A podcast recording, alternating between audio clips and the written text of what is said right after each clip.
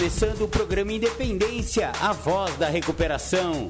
Aqui você encontra informações sobre alcoolismo, dependência química, codependência, dependências emocionais e outros assuntos correlatos. Com vocês, Marco Melo.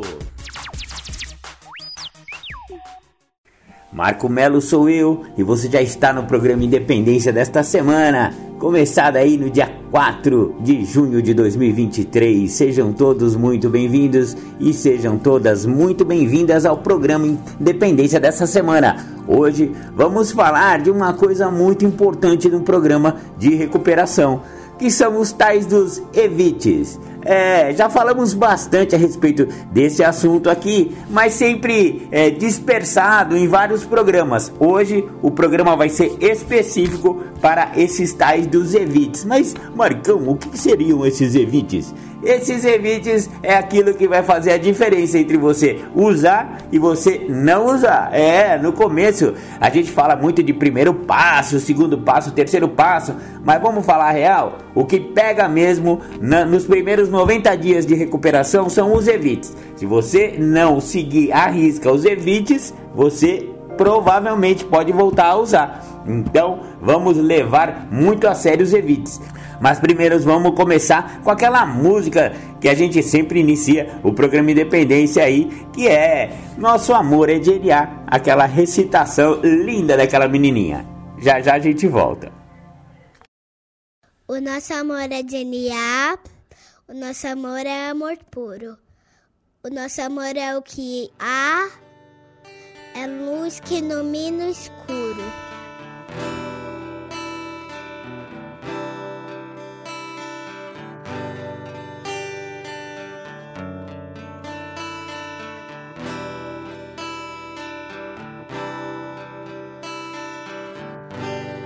Acreditamos num Deus que promove um processo de luz onde acontecem os resgates das vidas. Um Deus que mora em narcóticos anônimos, dentro das salas e dentro dos corações dos adictos em recuperação, para que nenhum adicto morra sem antes conhecer os caminhos de NA. Esse Deus ele tem mensageiros que levam essa mensagem de uma maneira amorosa, porque esse Deus, o nosso Deus, o Deus de NA, é só amor. O nosso amor. O nosso amor é de NA, o nosso amor é amor puro.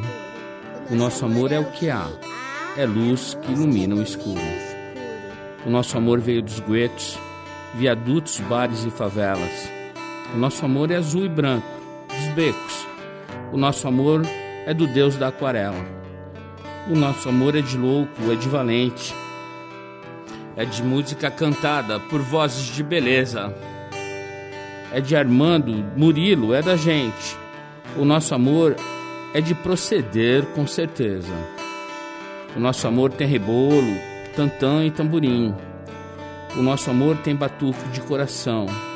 É, o nosso amor não tem fim. O nosso amor tem ganzá, pandeiro e muita emoção. O nosso amor é de alma sofrida. O nosso amor é do primeiro mentor. É de criatura não esquecida.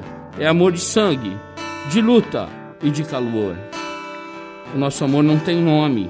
É de Ronaldo, Rodrigo ou Roseli. Nosso amor já passou fome. É amor que não se vê por aqui. O nosso amor é de resgate e ajuda. É amor de mil amores, amor que tudo muda, virtudes no lugar das dores. É amor de bicho solto e de cicatriz, amor que se conversa com o olhar. É lágrima seca de mãe feliz, é consciência e capacidade de amar. É amor que dança na pauta, amor que sonha acordado. É de cada um que faz falta, amor de prazer, caridade e pecado. É prece do silêncio no peito. É pintura na cara do louco. Amor decente de respeito. É, nosso amor não é pouco. É amor só por hoje. Amor guerreiro. É briga boa para bom brigador. Uma dádiva do amor primeiro. É experiência de vida, é amor.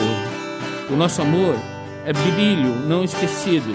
O nosso amor nasceu sem partida. O nosso amor é amor querido, é amor genial, amor de vida.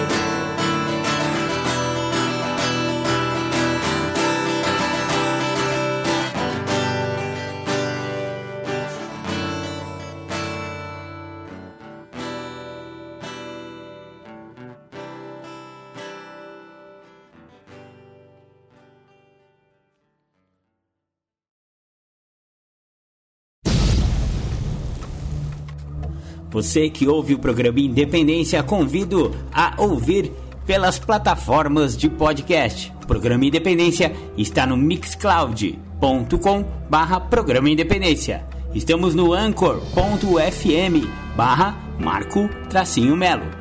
Estamos também no Spotify. Procure lá pelo Spotify, pelo buscador Programa Independência, assim como no Google Podcast. Também procure pelo buscador do Google Podcast o programa Independência.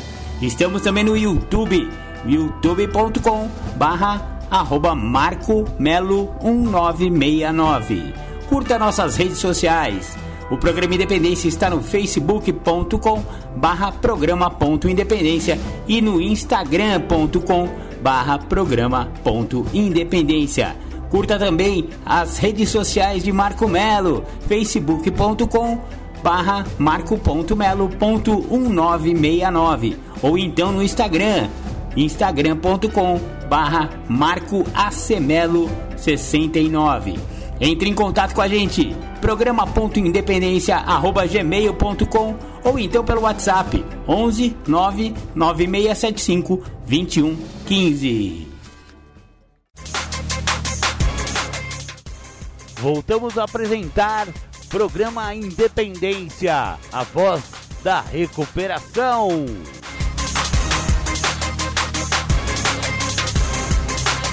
Legal, você ouviu a música Nosso Amor é DNA, aquela música da hora anônima aí do pessoal de NA que fala sobre esse Deus amantíssimo, esse Deus amoroso que está nas salas de narcóticos anônimos e que ele é só amor, né? Muito bacana, o programa inteiro é só amor.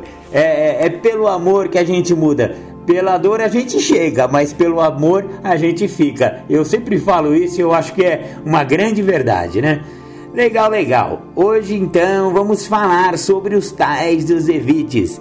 É, evite é aquilo que você não pode fazer de jeito nenhum, principalmente no começo da recuperação. Galera, vamos falar sério. Se você está chegando agora no programa, de, eh, no programa de recuperação, se você conheceu agora os 12 passos, ou é porque é a mesma coisa, você chegar e você voltar. Porque se você veio de uma recaída, se você veio de uma volta ao uso, chegou de novo no programa. Sinto muito, amigo, sinto muito, companheirinha. Você vai ter que fazer tudo de novo. É. Por isso que é melhor não recair, sabe? Mas já que recaiu não tem problema. Mas 90 dias, 90 reuniões, tudo de novo, voltou pro fim da fila Ai, mas Marcão, pelo amor de Deus, eu já conheço o programa há 20 anos, tá? Meu, não importa que você já tá no programa há 20 anos. Se você recaiu, você tem que refazer as coisas. Vai lá receber o abraço dos companheiros, vai ser recebida novamente numa boa pela, pela, pelas, pelas pessoas que já estão no programa vai ficar lá 90 dias, 90 reuniões, porque a compulsão, principalmente quando é uma volta ao uso, parece que é mais forte, galera. É, eu observo muito na galera que recai, é que a compulsão parece que fica pior, sabe? E por conhecer o programa, dá uma certa decepção, parece que não funcionou pra mim, sabe? Ah, é aquela coisa de, porra, pra mim todo mundo funciona esse programa, pra mim não funciona, eu volto voltou ao uso, não sei o que. Mas sabe por que voltou ao uso? Porque não fez os evites, vamos falar a verdade. Então, vamos falar aqui, tanto para o recaído que está voltando, quanto para o recém-chegado que está chegando, é, os evites são fundamentais. E quais são os três primeiros evites e os principais evites? Pessoas, lugares e hábitos. Ah, já ouviu falar nisso, né? Ah, a gente já falou bastante sobre isso aqui, mas vamos reforçar. Pessoas da ativa, lugares da ativa e hábitos da ativa. Sempre é da ativa. Não estamos falando que você tem que evitar o seu pai, sua mãe. Depende também, porque tem gente que vem de famílias que pai e mãe usam, usam droga e bebem pra caramba. E às vezes até pai e mãe evite, cara. Ah, mas aí eu não vou mais ver meu pai? Não é bem assim. Mas é, depende também, né? Você mora com o seu pai, com a sua mãe? Pô, pede uma ajuda, né? Fala, pelo menos aqui em casa, se vocês puderem no comecinho aqui, né, meu, maneirar um pouco aí no seu uso, né, no seu beber, né? Frequentar uma salinha de Naranon seria bom, né? Às vezes acontece muito, né? O pai ou a mãe, é, apesar deles beberem, por exemplo, né? Porque Bebida é droga, vamos falar a verdade? Bebida é droga, principalmente para nós adictos. Esse negócio de eu tô chegando no NA para parar de usar droga, mas eu fico ainda com uma reservinha com cervejinha, isso aí é uma rota de colisão terrível. A gente já falou em um programa Independência aí atrás. Você é, não prestar atenção nas suas rotas de colisão, a doença comendo pelas beiradas, ou o botão do foda-me, né? É, não aperta, cara. Não aperta esse botão vermelho que você tem no peito aí, que é, é, é recaída na certa. Então, às vezes até pai e mãe pode ser evite. Então, é, tem alguns que vão para Naranon pensando que estão ajudando o filho, e quando chegam lá percebem que eles também têm problema com álcool ou têm problema com droga. E aí acabam vindo para o programa dos adictos, né? Acontece, acontece, eu já vi acontecer. A pessoa, é, principalmente quando o filho está internado, né? filho está internado, a clínica pede para que os pais participem de programas familiares, ele vai para o Naranon, vai para o Amor Exigente, vai para o Alanon, e aí, lá na Irmandade, ele acaba percebendo que ele também tem problema com álcool, ou também tem problema com droga, e acabam migrando também para o programa de recuperação de adictos ou de alcoólicos, né? AA, NA, etc e tal. Então é, é até interessante isso. Mas eu estou falando de casos é, mais raros, né? Em que é, o pai e a mãe são os evites. Geralmente, pai e mãe apoiam a recuperação do filho, né? Ou então esposa também apoia a, a, a recuperação do marido. O marido apoia a recuperação da esposa. É, a grosso modo, né? Em geral, né? Não existem regras aqui no programa, porque não existem regras na sociedade, nos seres humanos. Somos únicos e cada um tem o seu jeito e muitas coisas podem variar, né? De caso para caso. Mas vamos falar de maneira geral. Evitar lugar é pessoas. Então, mas quando a gente fala evitar pessoas, não estamos falando de pai e mãe. Eu só fiz esse parênteses aí porque realmente eu, por exemplo, comecei a beber dentro da minha casa, na casa da minha família. O, o, o gatilho da minha adicção se deu dentro da casa da minha mãe, dentro da casa do papai, sabe? Porque eles não sabem que, não sabiam, pelo menos naquela época, que 10% das pessoas que experimentarem o álcool vão desenvolver o alcoolismo. E no meu caso, alcoolismo e. No meu caso, não, em qualquer caso, né? Alcoolismo e adicção é a mesma coisa, só muda a substância. E eu sou total flex, fui para todas as drogas, aquela coisa toda, entendeu? Então, mas onde começou? No seio da família. É, espuminha de chope do papai é, lamber o palitinho de sorvete da caipirinha da mamãe na praia, né? Com camarãozinho. Já ouviu essa história? É, é, é isso aí. Pra mim foi assim, ó. Hum, que delicinha, né? Aquela coisa meio gosto ruim, mas bom ao mesmo tempo, né? Sabe que, que o álcool é assim, ele é ruim, mas é bom, né? Então, e, e aí desenvolve uma doença terrível. Então, é, você vê que no seio familiar pode começar a adicção de alguma pessoa, foi o meu caso, né? Eu posso só contar sobre mim. Mas Quando estamos falando de evite pessoas, estamos falando daquela é do Zé e dos caras. Vamos falar real? Estamos falando do Zé e dos caras. E os caras, aqueles caras que usavam com você, que incentivam você a usar, que não querem entrar em recuperação ou nem acham que tem doença ou nunca ouvi falar disso aí. Ah, não, é, Marcão tem problema. Marcão não sabe usar, não sabe beber. Eu sei.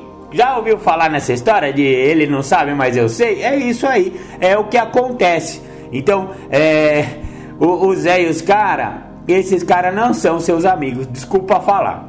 Desculpa falar, ai, mas cara, aí os caras lá no boteco são um amigo meu, nós saía na balada junto, babababa.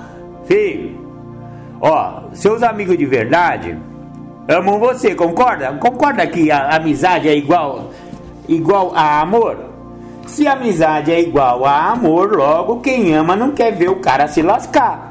Então, se o Zé e os caras sabem que você tem um problema com álcool ou droga e ou droga e continuam incentivando você a usar, eles continuam no boteco e na biqueira aguardando você chegar lá, então esses caras não são seu amigo. É, é simples assim, não tem muito o que falar sobre isso.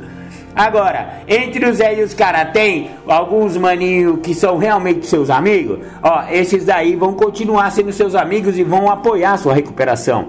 Eles vão perceber, olha, Marcão realmente tem problema com álcool e droga. Tá num programa de recuperação, foi internado. Mano, vamos, vamos ajudar o cara. Nós somos amigos dele, vamos ajudar o cara. Não vamos ficar oferecendo, vamos dar uma afastada dele por um tempo. Deixa ele se recuperar, deixa ele ficar melhorzinho, depois a gente volta a trocar ideia. Esses aí seriam seus amigos de verdade. Agora, os caras Ô, oh, cola aí, imagina, você tem problema com. Você tinha problema aí com cocaína, é com crack. Cervejinha nunca foi seu mal. Maconhinha nunca foi problema para você. Lembra quando a gente só dava dois e baba. Sabe?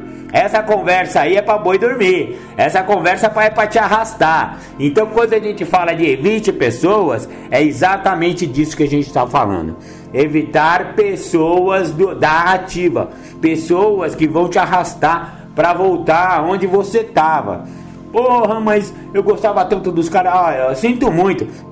Talvez alguns daqueles do Zé e dos caras é, caiam em si e vejam, primeiro, que eles também têm problema, ou então que você tem problema e eles se tornem seus amigos no futuro. Mas, meu, vamos falar a verdade, cara, não faz tanta falta assim, hein? Eu vou falar que eu, eu me afastei lá do Zé e dos caras. É, tem 10 anos, 6 meses, alguns dias. E mesmo assim nunca me, nunca me ligaram, nunca mandaram um zap pra mim. Outra mão eu voltei lá no meu bairro, lá, o bairro onde eu cresci, né, da minha mãe e tal, São Paulo. É, fui lá no o boteco que eu mais que eu mais bebi no começo de toda a minha ativa lá é, tipo quintal de casa, né? Mas todo o pessoal do bairro, eu era muito querido no bairro lá, conhecia muita gente, bababá, aquela coisa de, né, meu, de boteco, né? Mas gostoso, eu não vou falar que é ruim boteco, se fosse ruim eu não tinha ido, eu só gosto de coisa boa, só gosto de prazer, principalmente prazer imediato, então beber é gostoso, usar droga é gostoso, mas não dá certo para mim. Voltei lá, porque lá também é restaurante. Então de dia tinha tem feijoada lá na hora do almoço. Fui lá com a minha família e tal, né? Com a minha rede de proteção. Isso é importante. Você tem uma rede de proteção que apoia a sua recuperação. Eu tava num ambiente lá, depois a gente vai falar, né? Lugares, porque eu tô falando de pessoas. E lá era pessoas e lugares, enfim. Fui lá para comer uma feijoada e encontrei alguns dos Zé e dos caras. Quando eu falo Zé dos caras, eu não estou falando do José especificamente, a pessoa José, tá? Estou falando nomes genéricos que é, é uma piada. Vamos falar a verdade? É uma piada que nem eu falo da Dona Maria. Dona Maria não é a Maria que você conhece, é uma Dona Maria genérica, que é uma codependente, que a gente brincava muito no começo do programa Independência, que ela ficava dando dinheiro, emprestando o carro pro moleque, e o moleque ia bater a nave, né? Então é, é, a mesma coisa. Então quando, quando eu fui pra lá, encontrei os aí, os caras lá. Pô, Marcão, você sumiu, caralho, olha como você tá bem, você tá corado, você tá bonito, não sei o que. sabe? Legal, muito legal ter trombado, abracei, pá, nossa, que legal. Os caras estão exatamente na mesma. Ah, Passaram-se 10 anos e a conversinha não mudou. O assunto continuou igual. Ao mesmo é, enquanto, ah, não vou falar também que eu sou o cara e os caras são filha da puta. Não é isso. Eu só tô falando que o, o, uso de álcool e droga ele estaciona a evolução espiritual da pessoa.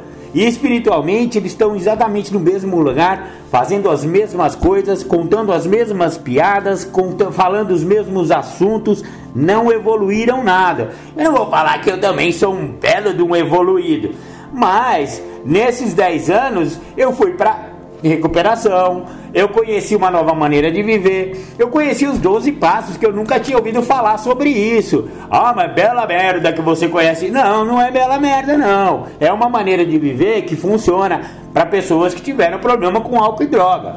Então, ah, que puta evolução? Não, não é isso. Não tô, eu não tô me, me achando melhor do que o Zé e os caras, sabe? Porque eu sou igualzinho o Zé e os caras. A partir do momento que eu achar que eu sou diferente do Zé e dos caras, eu volto a ser o Zé e os caras. Mano, vamos falar a verdade? Então não tem essa. É, às vezes eu paro em, em, semáforo e vem aquela, aquele pessoal do, do uso né, de, de cocaína, crack, bêbado, né? Pedir dinheiro em farol, em semáforo.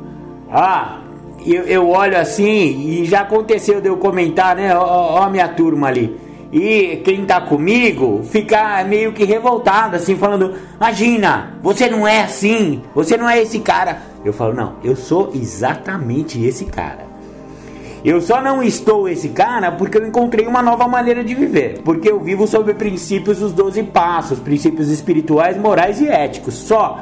A única diferença entre eu e o carinha que tá no semáforo com um cobertorzinho nas costas nesse frio terrível que tá fazendo é o, advento do programa que modificou a minha maneira de ser, pensar e agir. Na verdade, é, me deu a luz, né? Me veio a, a consciência do que eu realmente sou. Mas eu não posso deixar de achar que é, eu não sou aquele cara. Então o Zé e os caras, eles são. Eles, estão, eles moram dentro de mim. E ele tá aqui, guardadinho pelo programa, trancafiadinho, mas eu não posso libertar esses caras. E quando eu falo de evite pessoas, é justamente disso que eu tô falando, tá? Então, é, não é para voltar a falar com os caras, pelo menos num, num bom tempo. Ó, tá vendo quanto tempo eu demorei para voltar lá no lugar onde eu bebia, onde a minha turma de uso tava? 10 anos, sabe? Na verdade, eu tinha ido mais uma vez anteriormente, faz uns dois anos atrás, ou seja, no mínimo oito anos de recuperação para você estar tá fortalecido e saber que você vai lá com a sua rede de proteção, alguém que apoia a sua recuperação, você não vai sozinho lá, ó, aquela ilusão de que você vai resgatar seus amigos no boteco ou na biqueira, essa é a maior ilusão que tem. Ah, agora eu conheço o programa, eu vou lá na Cracolândia libertar os caras que usava comigo. Ah, você vai chegar lá e vai dar uma paulada, velho, vai bater a nave. Então não existe isso de ir resgatar quem for. Você, é, se tiver no programa, você já vai saber que não dá para ir sozinho num negócio desse sem proteção. Você é adicto, você é alcoólico. Você ir num lugar desse, você tem que estar tá irmanado. Você tem que estar tá com pessoas que apoiam você. Você tem que ter uma rede de apoio, porque sozinho você está muito mal acompanhado. Sozinho você é uma quadrilha, companheirinho e companheirinha. Você é uma quadrilha sozinho, quadrilha de bandido, meu. É isso. Vamos fazer uma pausa aqui, ouvir um som, já já a gente volta. Sou Rodrigo Dias, Sete Lagoas, dedico essa música a todas as pessoas que estão em recuperação do vício.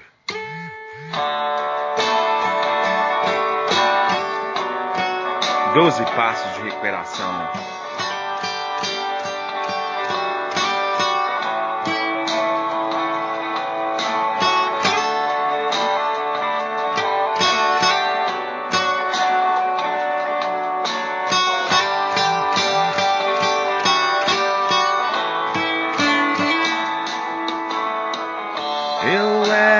cloud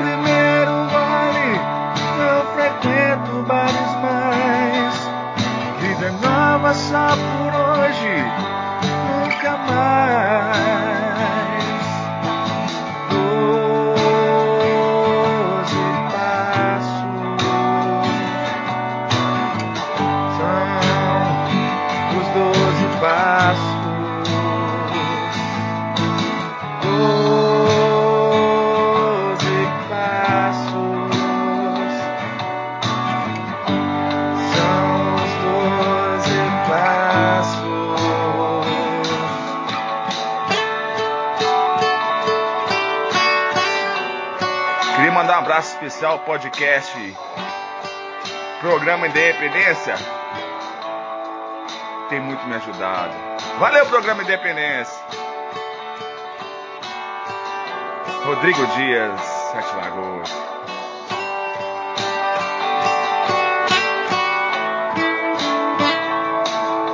Admitir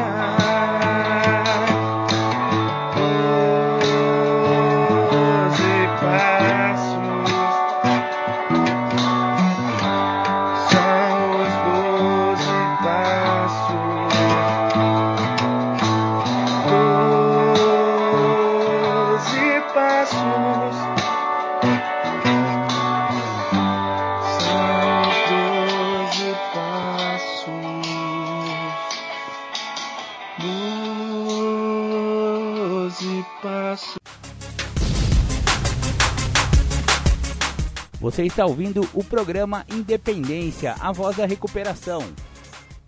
Legal! Voltamos com o programa Independência. Você ouviu a música do Rodrigo Dias, meu querido amigo de Sete Lagoas. São os 12 passos.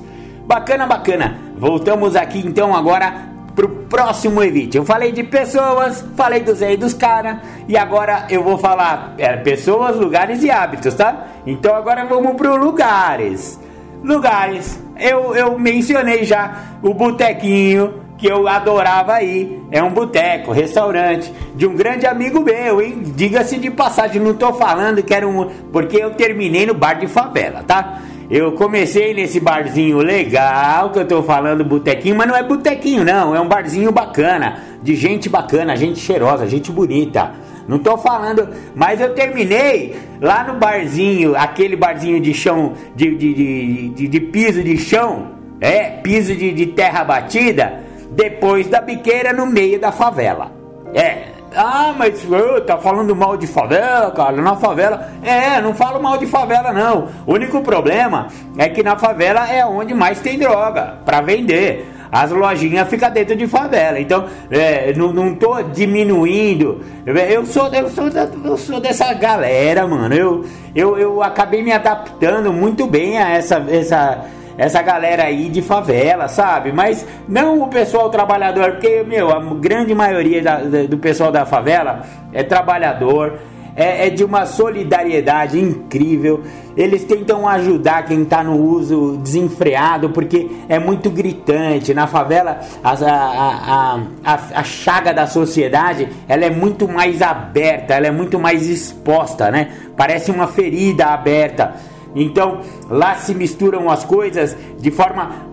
Meu, você vê, né? E então eu, eu, eu fui muito ajudado nessa época aí por pessoas que passavam lá e vinham o meu estado e falavam, pô, rapaz, você, pessoal de igreja, né? Principalmente os evangélicos aqui, vamos, vamos botar a mão à palmatória, os evangélicos são muito solidários com o pessoal que tá ali no uso, sabe? Então, iam lá, levavam comida, o pessoal da, do espírita também, Toda quarta-feira ia lá, encostava uma Kombi para dar sopão, para dar cobertor, e os evangélicos também faziam esse tipo de trabalho, ou quando estavam saindo para suas igrejas, olhavam e, e se sentissem assim uma uma afinidade, né? Um, quando trocava o olhar, assim, paravam, trocavam ideia, olha, sai dessa, né? Jesus pode te libertar, vem para nossa igreja, enfim, né? É, solidariedade. Então, quando eu falo de favela, eu não estou falando é, pejorativamente, não estou falando que favela é o, pelo contrário, é lá que está a vida verdadeira, sabia? É, na favela tem muita vida ali. Então não estou falando mal de favela, não, nem de pessoas que moram em, em favela. Hoje em dia não gostam nem de falar favela, mas eu sou da época de que a gente falava favela, agora é comunidade. Ah, esse negócio de ser muito também é, é, mimimizinho, sabe? Ah, é favela mesmo, é favela, é, sempre chamou favela, agora vamos chamar de comunidade. Então beleza, na comunidade eu, eu vi muita solidariedade. Oh, até rimou. Olha que bonito. Comunidade, muita solidariedade. Então, quando eu falo de lugares, no meu caso, por exemplo, esse lugar, comunidade, que eu é um lugar que eu tenho que evitar. Não adianta eu achar que eu vou lá no meu lugar onde eu comprava droga e vou me dar bem lá. Ah, não vou resgatar os caras lá, as minas lá que eu conhecia. Ah, provavelmente 10 anos depois, os caras lá que usavam comigo e as minas lá que estavam lá, provavelmente todos já morreram. É, não é uma doença mortal? É uma doença mortal. Então provavelmente estão todos mortos lá. Não deve ter mais um da minha época que eu usava lá. Então primeiro eu não vou encontrar ninguém que eu conhecia. E depois eu vou lá pra quê? É, isso é uma reserva. Se eu, tô, se eu tô falando que eu vou lá, é a minha doença que está falando que vai lá, é, dando uma desculpa bonitinha para que eu bata a navinha. É, essa que é a real. Quando eu vou procurar lugares de uso, lugares perigosos, lugares que eu não deveria. Oh, às vezes é, não, não é só de comunidade que vive o adicto, não. Hoje em dia, principalmente a molecada mais nova aí, tem até aplicativo, tem até app que fornece droga. Então, ah, o cara não precisa mais ir em favela. Na minha época precisava ir. Hoje em dia não, ele baixa o app do traficante e ele vai escolher que droga que quer, onde vai entregar, passa o Pix e o cara leva lá de moto, velho. Tá assim, a tecnologia, tanto pro, pro bem quanto pro mal, né? Vamos falar real. Então, tá muito mais é, fácil o acesso à droga com esse negócio de celular, de WhatsApp também, né? Contatinho de traficantinho, papapá, ele leva lá. Enfim, né?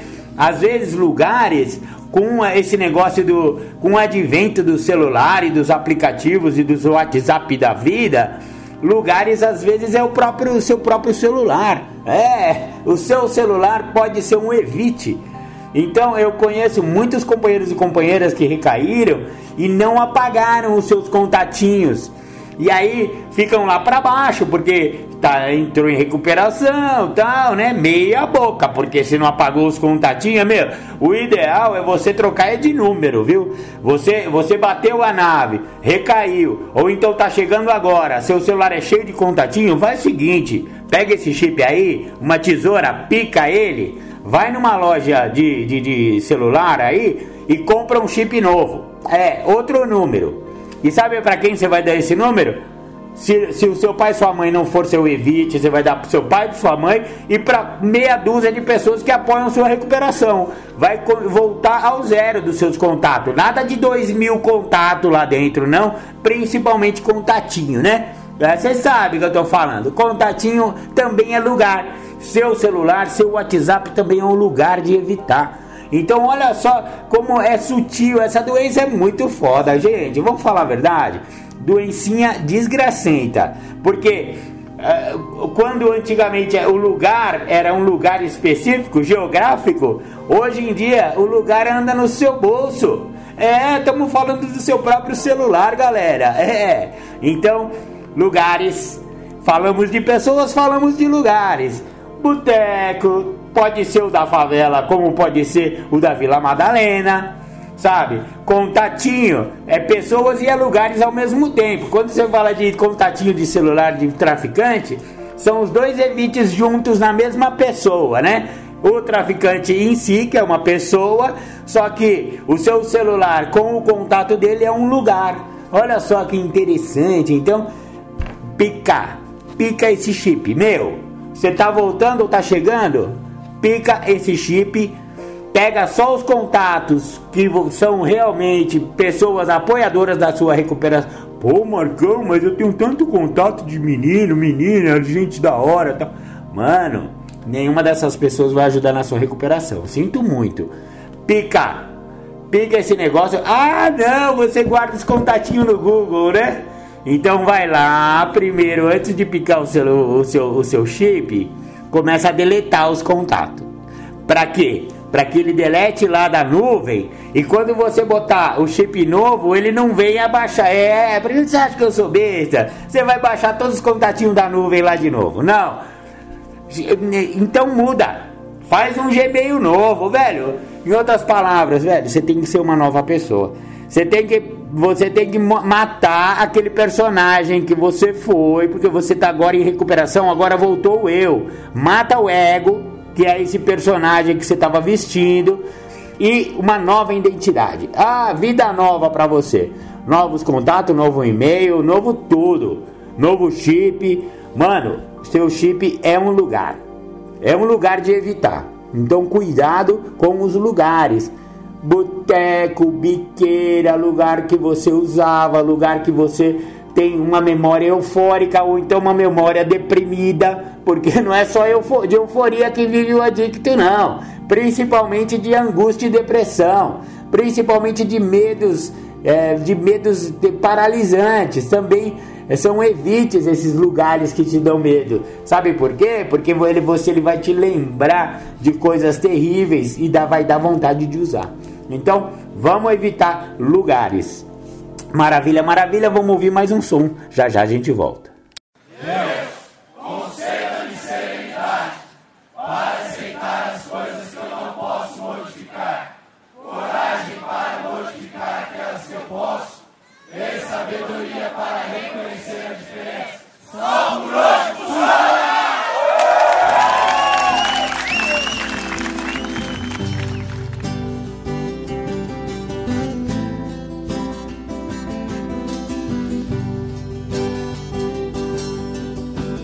Só por hoje eu não vou mais morrer.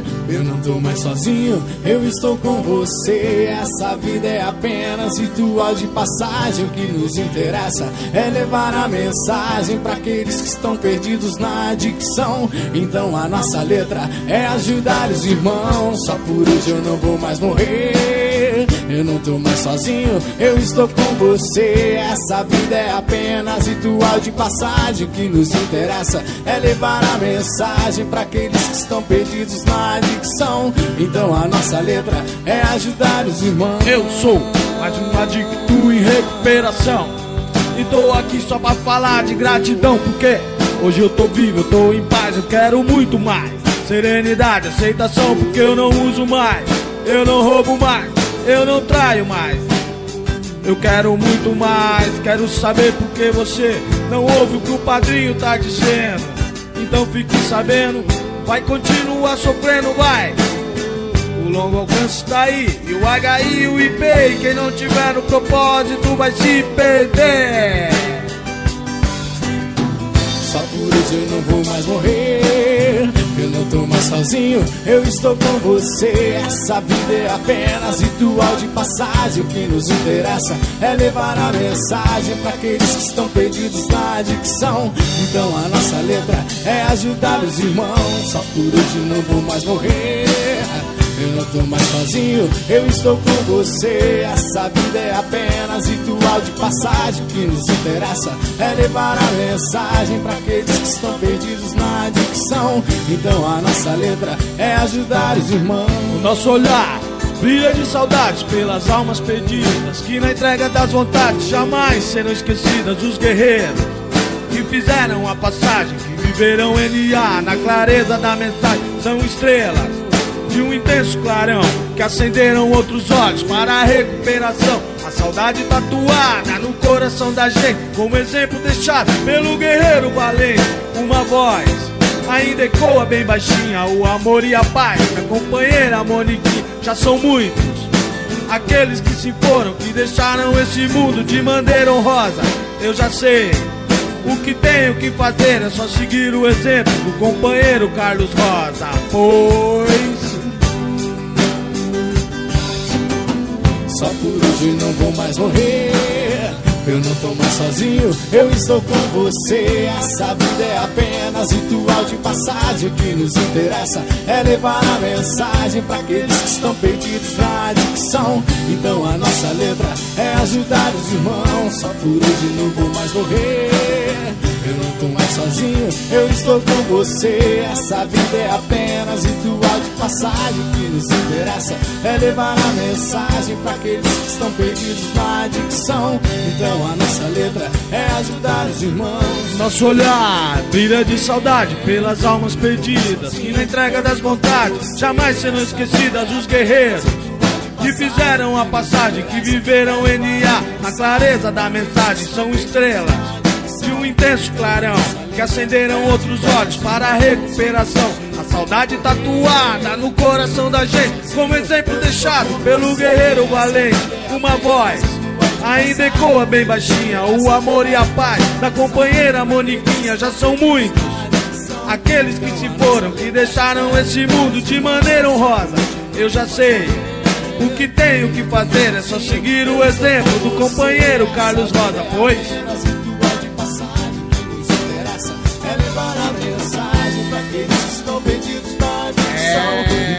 nossa letra é Milagre já foi feito. Agora é só continuar voltando.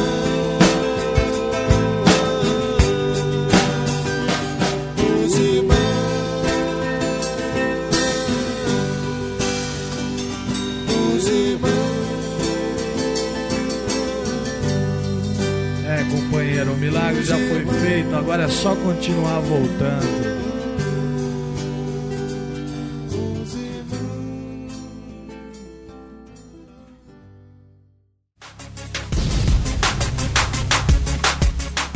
Você está ouvindo o programa Independência, a voz da recuperação. Legal, você ouviu aí? Só por hoje eu não vou mais morrer. É, porque a nossa doença é fatal. Se eu voltar a usar, se eu não fizer os evites, ah, é, é batata, é batata que eu vou acabar morrendo dessa doença, porque ela é uma doença fatal. É, é sempre bom lembrar que a sua doença é fatal, porque quando é caso de vida ou morte, a gente leva um pouco mais a sério, né? Apesar de que eu vejo muitas pessoas que chegam no programa e não levam a sério o suficiente e voltam a usar. Muitas sobrevivem, algumas não. Então, que sejamos nós os sobreviventes dessa doença fatal. Maravilha, maravilha. Falei de pessoas, falei de lugares e agora vamos falar de hábitos. Quais são os hábitos que eu devo evitar, né? Por que hábitos, né? Porque é, a minha avó falava assim: ó, o hábito do cachimbo deixa a boca torta. É, sabe a vovó? E é isso mesmo. A pessoa acostuma tanto a fazer alguma coisa que acaba é, deixando essa, essa coisa vira default, sabe? É, default do, do, computador, do celular, é, é, é acostuma, acostuma a fazer trajetos então, é, a pessoa tinha o hábito, por exemplo, né? Agora vou até para uma, uma droga que não é que não é alteradora de humor, que é o cigarro. Quando eu parei de fumar, eu tinha mania de eu só ia ao banheiro fumando um cigarrinho. É, então eu acendia um malborão e sentava lá no trono. Quando eu parei de fumar, essa associação entre esse hábito de acender um cigarro para ir lá no banheiro, eu acabei travando esse negócio, entupiu, entupiu tudo aqui, porque eu não, eu tava sem fumar e eu não conseguia fazer, entendeu? Essa associação tabaco com ir ao banheiro, é, temos que cortar isso. E a mesma coisa vale para droga. Então, aqueles hábitos que você tinha, é, em relação à sua droga de preferência ou então todas as porque tem gente que a gente fala muito de droga de preferência, mas como assim droga de preferência, mano? Não tem muito essa, sabia? É, a droga de preferência é aquela droga que você usa, mano.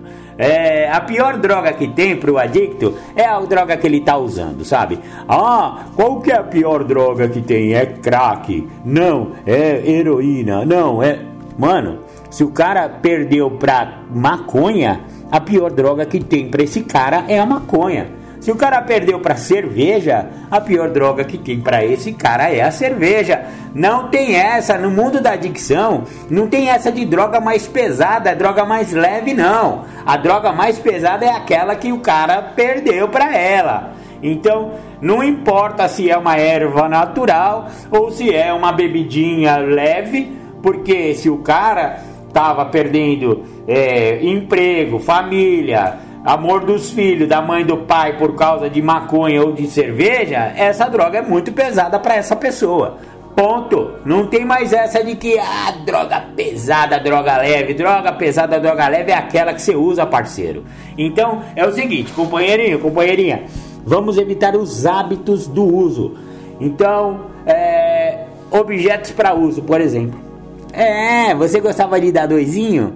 Exatamente, se você gostava de dar doisinho, você deve ter em casa cedinha, deve ter de chavador, deve ter pilão, ou então você fumava no cachimbinho, no bong, na narguile, não sei aonde você usava essa droga. Você vai pegar tudo isso, todos esses objetos aí do uso, você vai botar numa caixa e você vai jogar fora. Pô, mas paguei mó grana naquele bong californiano. Paguei 100 dólares. Mano, eu quero saber lá que você pagou 100 dólares num bong, velho. Então dê lá pro Zé e pros caras. É, faz isso então. A última vez que você vai ver o Zé e os caras, você vai guardar, você vai botar todos os objetos para uso. Ah, não, eu cheirava um pozinho, então eu tinha uma gilete especial grossinha que eu trouxe de não sei da onde, ou então que eu consegui não sei aonde, sabe? O espelhinho, o kitzinho cheira-cheira, né? Era um espelhinho numa caixinha de prata com uma, uma gilete especial lá dentro. É, você acha que eu não conheço você, parceiro? Você sou eu, rapaz. Então, pega todos esses negócios que você usava, isso aí é hábito, velho. Então, se você tá parando de fumar, você tem que se livrar dos maços de cigarro. Se você está parando de dar dois, você vai ter que se livrar dos de chavador, dos cachimbinhos, das sedas, mano, de tudo. Então pega todos os objetos. Pô, mas eu tenho um, um quadro do Bob Marley muito louco lá, com um baseadão na boca. Mano, isso aí também é hábito. Se você tem um quadro do Bob Marley com baseadão na boca, desculpa, eu também adoro Bob Marley mas ele não vai estar tá te ajudando. Você vai entrar no seu quarto e você vai ver aquele beck gigante, mano. Você tá, você tá alimentando a sua doença, filhão. Tudo que lembre o seu tempo de uso vai para essa caixa. Vai para essa caixa e você vai jogar fora ou você vai dar pro Zé e pros caras, ó. Tô te dando todos os meus bagulho de uso aqui, ó. Ah, meus quadros de Bob Marley, minha, minha, minha meu gorrinho da da, Jamaica. Mano, sei lá, velho. Tudo que te lembre hábito de uso, você vai se livrar. É, é ponto pacífico isso, sabe? Ah, Marcão, mas meu quarto é todo decorado com estilo maconha. Velho, você quer entrar em recuperação ou não quer, mano? Se você não quer, então para de perder tempo da galera, do seu padrinho, do, do programa. Mano, o programa é pra gente séria, é pra gente que quer se recuperar. Então, se você não seguir o sugerido, se você não seguir os evites, velho, você tá perdendo seu tempo. Volta lá pro Bob Marley, então, mano. Vai, vai fumar um lá com o Bob Marley no, no, no céu, né, meu? Onde ele deve ter ido lá. Ele o breguetes dele, entendeu, velho? Então, e não tô falando mal do Bob Marley, não, hein? Eu tenho lá um, um pendrive só de Bob Marley lá e eu adoro ouvir Bob Marley. Mas sabe quanto tempo que eu demorei pra reouvir Bob Marley? E algumas músicas eu nem ouço. Quando começa a falar muito de caia, caia, caia, caia na gandaia, é o seu cu. Não ouço também, sabe? Então, não tô falando mal, mas é que existem também algumas músicas, e olha só, isso também eu ia pincelar. Música também é evite. É, sabia? Sabia que é hábito? Então, se você usava é, uma, uma maconhinha usando, ouvindo Bob Marley, mano, evita de ouvir Bob Marley por um tempo, velho. Daqui a 5, 8 anos você ouve. Se você achar que você está preparado, sob a luz dos 12 passos e com a ajuda do seu padrinho ou madrinha. A verdade é essa. Se aquilo lá te dá euforia, se te dá lembrança de uso, você está alimentando sua doença. Pô, Marcão, você vai fazer eu parar de usar, ouvir meus sons, mano. Eu não vou fazer você parar de ouvir nada porque eu não tenho capacidade de fazer você parar com nada. A única pessoa que pode fazer você parar de fazer as coisas erradas é você mesmo. Eu tô só tentando dar uma orientada pelo que eu também já conheço do programa e pelo que meus padrinhos já falaram na minha vida, sabe? Então, se o rap é, é, é, é uma música que você ouvia no uso e ela te dá a euforia ou a, a memória do uso, meu, para de ouvir rap por, uma, por um tempo, uns aninhos só, mano. Isso não vai matar você, velho. Então, ó, música também traz grandes lembranças de uso e elas devem ser evitadas porque elas são hábitos. Puta, Marcão, você tá complicando demais esse negócio de recuperação, hein, velho? Não vou ver usar aí os caras. Não vou poder ir lá nos lugares. E ainda agora você vai tirar até as músicas que eu ouço, velho. É, velho. Desculpa aí. ninguém falou que ia ser fácil entrar em recuperação. Sabe? Se você tá querendo uma nova maneira de viver, você vai ter que ouvir as coisas que os companheiros mais experientes falam. Eu tenho que ouvir esses caras, porque eu não sou dono de verdade nenhuma aqui, tá, gente? Eu só tô repassando o que me passam. O que os caras falaram lá, na, lá, lá no, no, passado e falam ainda no presente, porque você acha que eu sou o senhor recuperação? Sou o Skimbal. Eu sou mais um adicto de recuperação, me lascando toda vez, fazendo coisa errada e tomando puxão de orelha, de padrinho, de companheiro mais antigo. Olha, e a frequência no grupo? Ah, frequência no grupo. Então, tem os evites e tem os procures. Os procures eu vou para um programa Independência mais lá para frente, porque já estamos chegando ao final desse programa Independência que são os evites. Mas 90 dias, 90 reuniões. Não se esqueça nunca disso. Esse aí é o primeiro procure, tá? 90 dias, 90 reuniões se você está chegando agora ou então se você vem de uma recaída. Ponto pacífico também, ok? Maravilha, maravilha. Esse foi o programa Independente Evites. Agora você vai ouvir o Julião. Tem uma uma uma inédita do Julião, o tempo e o programa e duas que eu vou botar já de reprise. Maravilha, maravilha. Esse foi o programa Independência de hoje. Evites. Espero que vocês tenham gostado das madeiradas. Essas madeiradas, na verdade, eu tomo as madeiradas e aí eu replico as madeiradas que eu tomo. É assim que funciona o programa. A gente vai ouvindo, aprendendo e repassando aquilo que a gente aprendeu. Maravilha, maravilha. Tamo junto, tamo junto. Um beijo no coração de todos aí e até domingo que vem com mais programa Independência. Beijão, tchau, tchau. Você está ouvindo o programa Independência, a voz da recuperação. Agradecer o convite do grupo para falar sobre o tempo. Eu, dentro do tempo que eu me encontro através do programa, pude entender que tempo limpo ele não conta quando não se tem uma interpretação intrínseca do que o programa vem fazendo. É importante entender que esse programa, um programa de passos, ele não é um programa para a pessoa parar de usar droga. Eu levei o tempo de 20 anos para entender que este programa não iria me fazer parar de usar droga, que esse programa iria mudar o meu conceito em relação ao que me leva a fazer o uso de álcool e outras drogas e qualquer tipo de substância alteradora de humor. O programa de passos, ele me elucidou para uma série de vertentes. Por isso que é um programa que trabalha de forma intrínseca. Ele trabalha de dentro para fora. Só que a recuperação de primeiro plano, ela acontece de fora para dentro. E aí, obviamente, as pessoas que acabam me vendo, elas entendem o quanto eu estou melhor.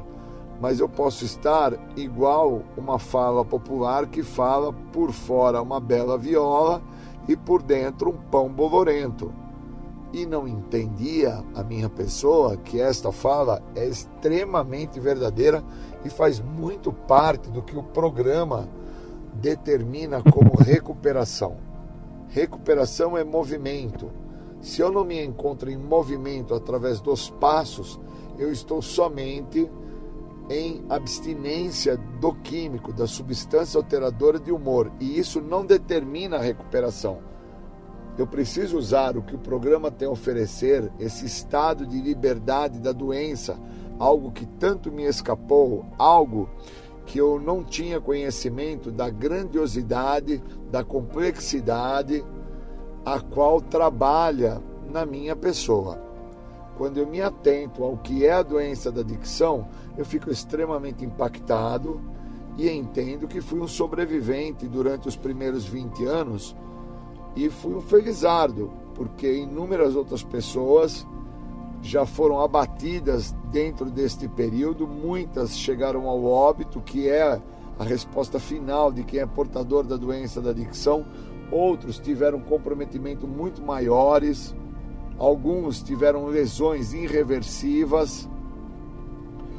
E eu tive que me atentar com duas décadas de que eu não fazia uso do programa eu estava sem uso, acreditava estar em recuperação, acreditava estar em pleno estado de tratamento e que o tratamento era aquilo. Não usa droga, faz o que quiser, pode fazer o que você quiser, que não tem problema.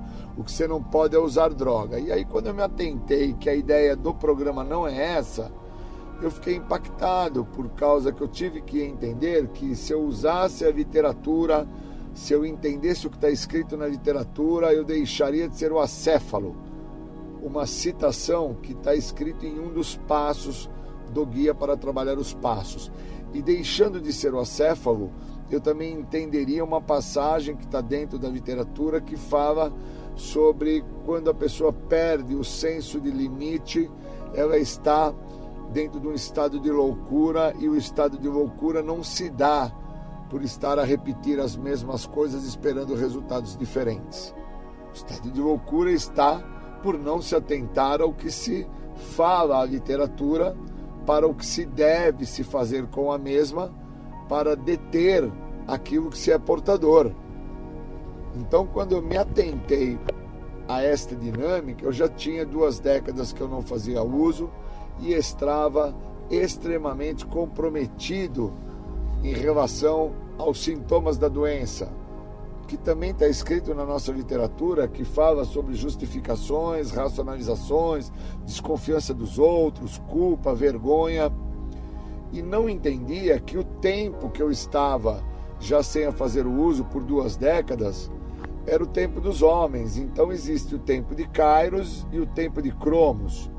E quando eu me atento que eu estou dentro do tempo dos homens e não do tempo de Deus, eu fico extremamente preocupado, por causa que até onde eu iria me aguentar dentro dessa condição a qual eu estava a viver.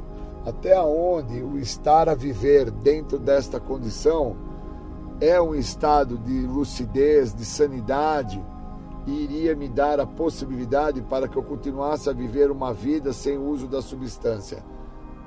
Mas com 20 anos sem fazer o uso, tive a oportunidade de ser apadrinhado, de quebrar um ciclo que já se estendia por décadas do autoapadrinhamento e na possibilidade do apadrinhamento eu pude vir a entender que a pessoa não se recupera porque está sem uso de droga Ela se recupera quando ela entende os sintomas que antecedem ao uso de droga e para se atentar a estes sintomas precisa-se estar dentro da literatura.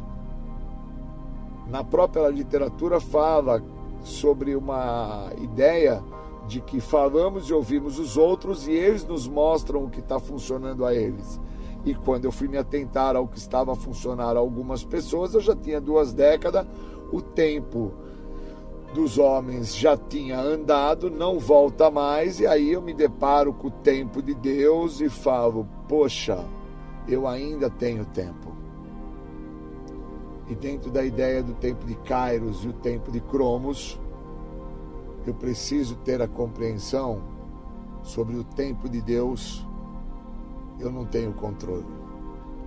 E que tudo que eu tinha que passar, tudo que eu tinha que vivenciar, dentro da ideia que eu trazia, que estar sem uso já era um estado de plenitude, uma condição de recuperação, e que todas as situações que estavam se apresentando, eu tinha que passar elas para com que eu pudesse perceber que sem os passos eu não chegaria a lugar algum.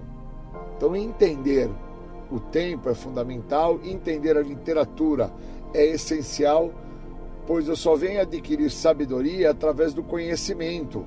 E o conhecimento está na literatura, não está na experiência de experienciar cada situação que eu passei, mas está no conhecimento que eu venho adquirir através daquilo que eu vou ler e me atentar às falas que estão escritas na literatura, onde me mostra a experiência daqueles que experienciaram, passaram antes da minha pessoa e trazem que daquela maneira eu não iria vir a dar certo. Então, quando eu me atento a essas questões, eu me vejo saindo do tempo dos homens, de cromos, e entendendo a ideia do tempo de Kairos, de Deus, e percebendo que quando eu me atento ao que eu estou a fazer agora dentro da possibilidade de me recuperar, todas as dificuldades, todas as inversões de valores, todos os problemas que eu trago, todas as dúvidas que eu tenho, as mesmas vão ser solucionadas através dos passos. Por isso que são passos, não são pulos, eu não posso ter parado de usar e dar um pulo para querer levar a mensagem. Eu tenho que ser preparado no processo, eu tenho que ser lapidado através do programa, eu tenho que ser, de certa forma, conduzido, orientado através do que o programa tem a me oferecer, e para isso eu preciso do outro. E tem uma parte da literatura que deixa claro: uma vez que você reconheça o estado do débil que você traz, de impotência, de fraqueza, de perda de senso de limite. Então você começa por pedir ajuda e você passa a ser ajudado por uma outra pessoa que, de certa maneira, também, através da ideia do tempo, não do tempo dos homens, mas do tempo de Deus, ela também foi ajudada no determinado tempo, naquele momento que ela sim precisava, e ela agora pode vir a me ajudar.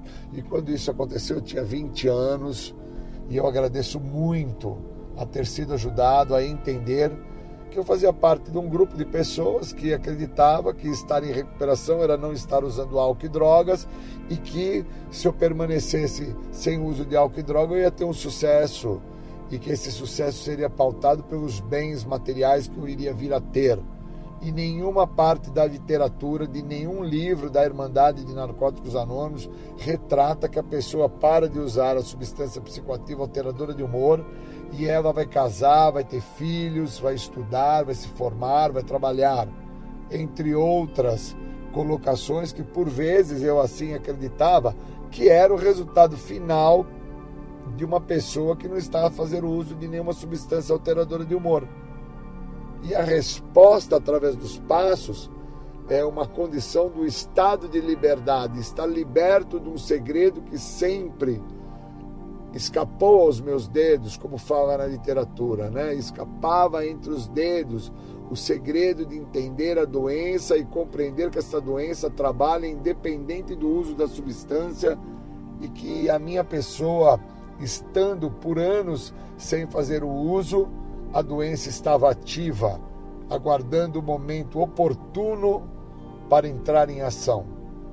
E ela iria pautada dentro dos sintomas da doença, de justificações, racionalizações, desconfiança do outro, transferências, culpas, vergonhas, medos, uma diversidade que fala no texto básico, ela iria tomar aquele momento para agir e uma vez sendo direcionado e conduzido pelos sintomas, a resposta final da doença, que é dizimar a minha pessoa, a mesma iria atingir.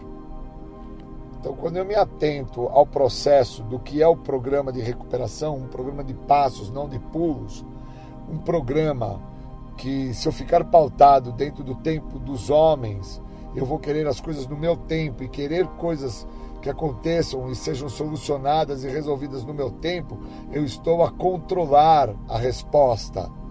E isso não é o tratamento, pois o tratamento fala de uma questão intrínseca, onde a recuperação vai acontecer de dentro para fora e as situações chulas a qual eu quero controlar, as mesmas eu vou ter a possibilidade, dentro de um estado de sanidade, de lucidez, de reconhecer que as mesmas não têm tamanha importância quanto o estado de liberdade e que nada pode vir antes. Como fala na literatura, as restrições me privam dos benefícios que esse programa tem a me oferecer. Somente livrando-me de todas as restrições, sejam elas quais forem, é que eu vou ser ajudado a me libertar da doença da adicção. Não fala da liberdade do uso da substância alteradora de humor. Então, para mim, entender onde eu me encontro agora, da onde eu vim, até onde eu cheguei com a maneira como eu vinha e para onde eu posso ir agora através dos passos, para mim é algo imensurável. Porque eu pude me aprofundar dentro do programa e me atentar que o período que eu fiquei sem usar, fiquei pautado no tempo dos homens, não vivendo o tempo de Deus, não entendendo o que o programa realmente traz e proporciona, e dentro disso, deixando de vivenciar uma vida muito melhor do que todas aquelas vidas que eu estava a viver, já por este período de duas décadas e meia, a qual eu me encontrava sem o uso. E aí, quando eu me atentei a isso, eu reconheci que sozinho, realmente, é como fala na literatura, é impossível. E se tem um jeito desse programa não funcionar, é sozinho. E que a literatura, o que fala, ela tem muita propriedade e ela determina que o que me faz adicto não é o uso da substância nem o meu comportamento, é a doença. E enquanto eu não me atentar ao que é a doença, eu não me recupero. Eu só fico sem o uso da substância psicoativa mas pautado e sofrendo dos horrores da doença que fala na literatura, que são os sintomas. Queria agradecer a oportunidade de trazer essa fala para o grupo, trazer esse entendimento sobre o tempo a qual eu entendo hoje que o tempo dos homens não determina o que se precisa vir a aprender, mas o tempo de Deus, sim. Obrigado e bons momentos. Valeu.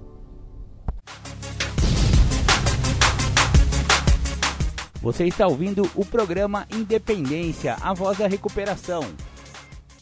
Obrigado, aí estou limpo há alguns anos. E tempo limpo não é patente, né? Eu levei um certo tempo para entender isso, né? E gostei muito do tema aí que os servidores do grupo pediram para dissertar em cima, que traz uma, uma ideia dentro do que o programa pode fazer na vida daquele que está a usar o que o programa oferece. Eu acho interessante que quando se chega a esse programa de recuperação dos anônimos, se chega sempre vindo de uma situação que é a situação que, que gera na pessoa a ideia que ela permeia por um longo período aqui dentro. E se ela tiver disposta, como fala na literatura, a dar determinados passos, ela vai entender que aquilo que a fez chegar só a fez chegar E se ela não se atentar que não é aquilo o grande problema da sua história, da sua trajetória, ela vai permanecer por um período aqui e vai embora. E ela vai até trazer a fala que aqui não era para ela, que ela encontrou caminhos melhores. E eu vejo isso continuadas vezes diariamente, porque eu estou dentro disso daqui há mais de duas décadas e meia, né?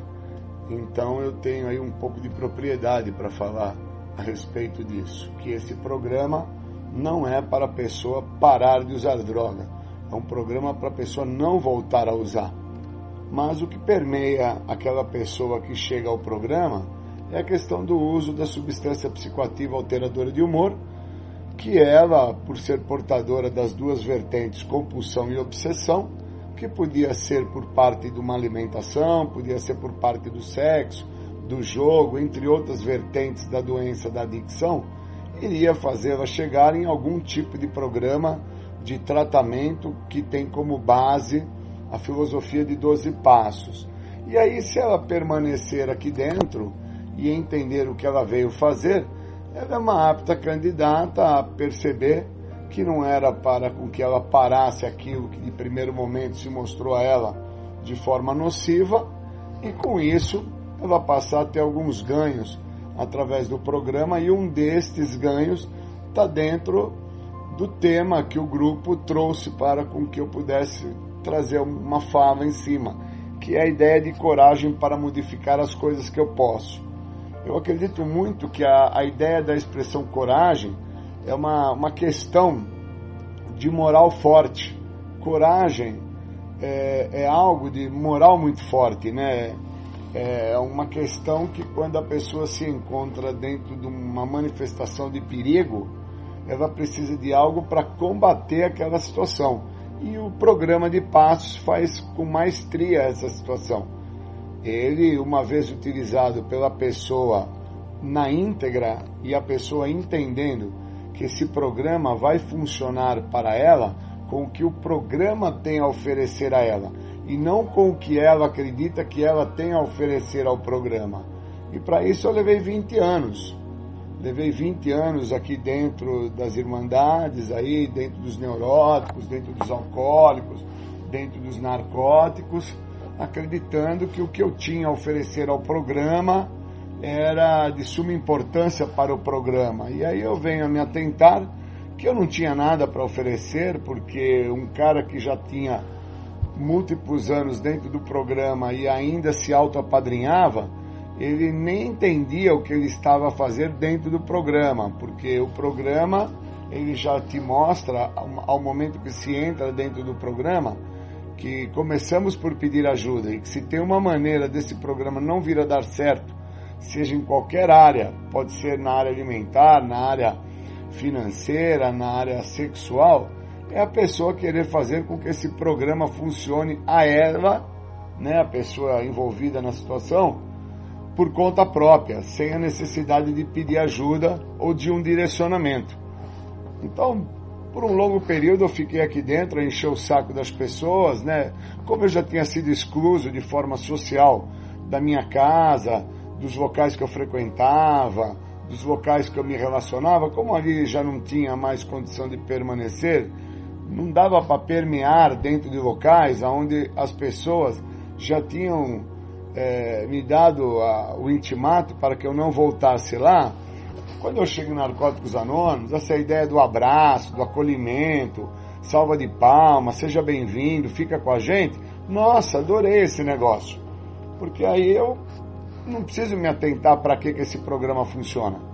Eu vou ficando aí e vou aí criando aí um relacionamento superficial aí com as pessoas, até acho que é uma situação legal, é, não acho que seja de todo mal, mas depois de um certo tempo aqui dentro eu começo a entender que eu não iria permanecer. E isso acontece não é só comigo, é com muitas pessoas. Elas começam a sacar quem são as pessoas que estão aqui dentro, por parte de se comparar, né? E quando eu estou a me comparar, eu me mostro que eu não estou a me aceitar, e dentro da condição de não estar a me aceitar, eu começo a ver que esse local a qual eu estou frequentando não é muito positivo para mim, que eu preciso de um outro local. E aí o grupo me traz a ideia de fazer essa fala dentro do tema coragem para modificar as coisas que eu posso. E eu entendo que tudo que eu vinha modificar, a partir do momento que eu entendi que eu poderia modificar, foi através do apadrinhamento que me direcionou para viver o que o programa oferece, a libertação da doença. Só. O resto é farelo. Essa história de casou, foi para a faculdade, ganhou carro, foi transar, fez filho, arrumou emprego, isso tudo é farelo, isso é para encher o saco, quando não tem o que fazer, quando o ser humano não é um cara que se vê dentro da possibilidade de assumir o que falta a ele, então ele, dentro de narcóticos anônimos, não está usando droga, não conseguiu nem perceber que por não estar usando droga começa a sobrar dinheiro, aí compra o tênis, aí compra o relógio, compra o boné, compra o carro, a moto, o barco, vai transar, engravida a coitadinha da vítima, né? Porque não tem namoro, né? Não tem aquele amor. Tem a sequestrada, a vítima na situação. E aí, quando eu me atento a isso, eu me atento que era só farelo a fala que eu trazia, porque era a moto que eu tinha comprado, era a bicicleta que eu tinha adquirido, era o tênis Nike que eu tinha posto no pé. E eu estava sozinho. Eu estava realmente dentro do estado do medo, dentro do estado do pânico, né? E o, e o medo na nossa literatura fala que é falta de fé. E fé é prática na literatura. Então, como eu não tinha prática em literatura, eu sofria de um medo é, dentro de um estado paralisante que não me deixava ir à frente. Então eu me auto-apadrinhava. E o meu medo estava pautado na ideia de não deixar com que o outro me conhecesse. Porque deixar o outro saber quem eu sou me compromete através da literatura para com que eu crie coragem para que eu possa vir a me modificar. E essa ideia de criar a coragem para que eu possa vir a me modificar, quando eu permito que o outro saiba quem eu sou, aquilo que eu estou sendo, eu vou ter que deixar de ser. Olha que lindo, eu vou ter que deixar de ser aquilo. E aí é que entra aquela parte do sexto passo que fala, né? Por que pedir uma coisa se você não está preparado? Você pode estar a pedir um grande problema. Está preparado para viver esse processo da coragem, para modificar o que você pode modificar? E o que você pode modificar está pautado dentro da literatura. Primeiro, que a ideia de assumir que eu era impotente não me deixava esclarecer a mim mesmo que não tinha impotência. Tinha um cara extremamente potente, e que não olhava que não era uma situação de, de impotência, era uma situação de debilidade. Tinha o débil, e o débil no, no conceito de fraqueza. Então, extremamente fraco, extremamente comprometido, com, sofrendo um medo paralisante que o outro descobri, descobrisse quem eu era, era impossível de me recuperar, era impossível de me atentar ao que eu iria ter que viver aqui dentro. E com isso eu fui me estendendo aí, dentro de 20 anos aqui dentro, achando que eu estava em plena recuperação e o que eu não fazia aqui era usar droga. E eu acho legal por, porque eu conheço pessoas dentro de Narcóticos Anônimos também, são amigos meus de anos sem uso de químico e que só vieram a se tratar da doença da adicção depois de mais de uma década. E aí os mesmos começaram a entender o tempo que nós perdemos, e hoje, com a idade que eu tenho cronológica de 57 anos, eu entendo que não vai voltar mais esses meus 27 anos e meio que eu tenho de sobriedade, não volta mais. E por não voltar, eu estou extremamente comprometido, porque com 57 de idade cronológica, eu devo me estender mais o quê? Com a condição física que eu tenho, com a condição alimentar que eu trago, com a condição psíquica que eu desenvolvo, eu devo ter mais o quê? Mais uns 25, 30 anos para frente. Só que dentro de 25, 30 anos eu tenho que entender que vai haver um comprometimento de ordem física e que muito da mobilidade que eu tenho vai estar sendo comprometida e eu vou precisar de ajudas de poderes maiores, que não vai ser Deus que vai descer na terra na forma de Shazam, de um raio, de uma nuvem de fumaça eu vou precisar de poderes maiores, eu vou precisar da minha esposa, de filho, eu vou precisar de pessoas que, por vezes, se eu não viver o que o tema me fala, a coragem para me modificar através do que o programa oferece, essas mesmas pessoas, eu vou espantá-las da minha trajetória, eu vou afastá-las. Que é uma característica que eu desenvolvi depois que eu entro em recuperação, é a projeção, é a justificação, é a racionalização, é a desconfiança que o outro está a me olhar, que o outro está a me vigiar, querer tomar conta e entendendo que isso é um estado de loucura, isso é um estado de adoecimento, isso é um estado do débil que mora dentro de mim.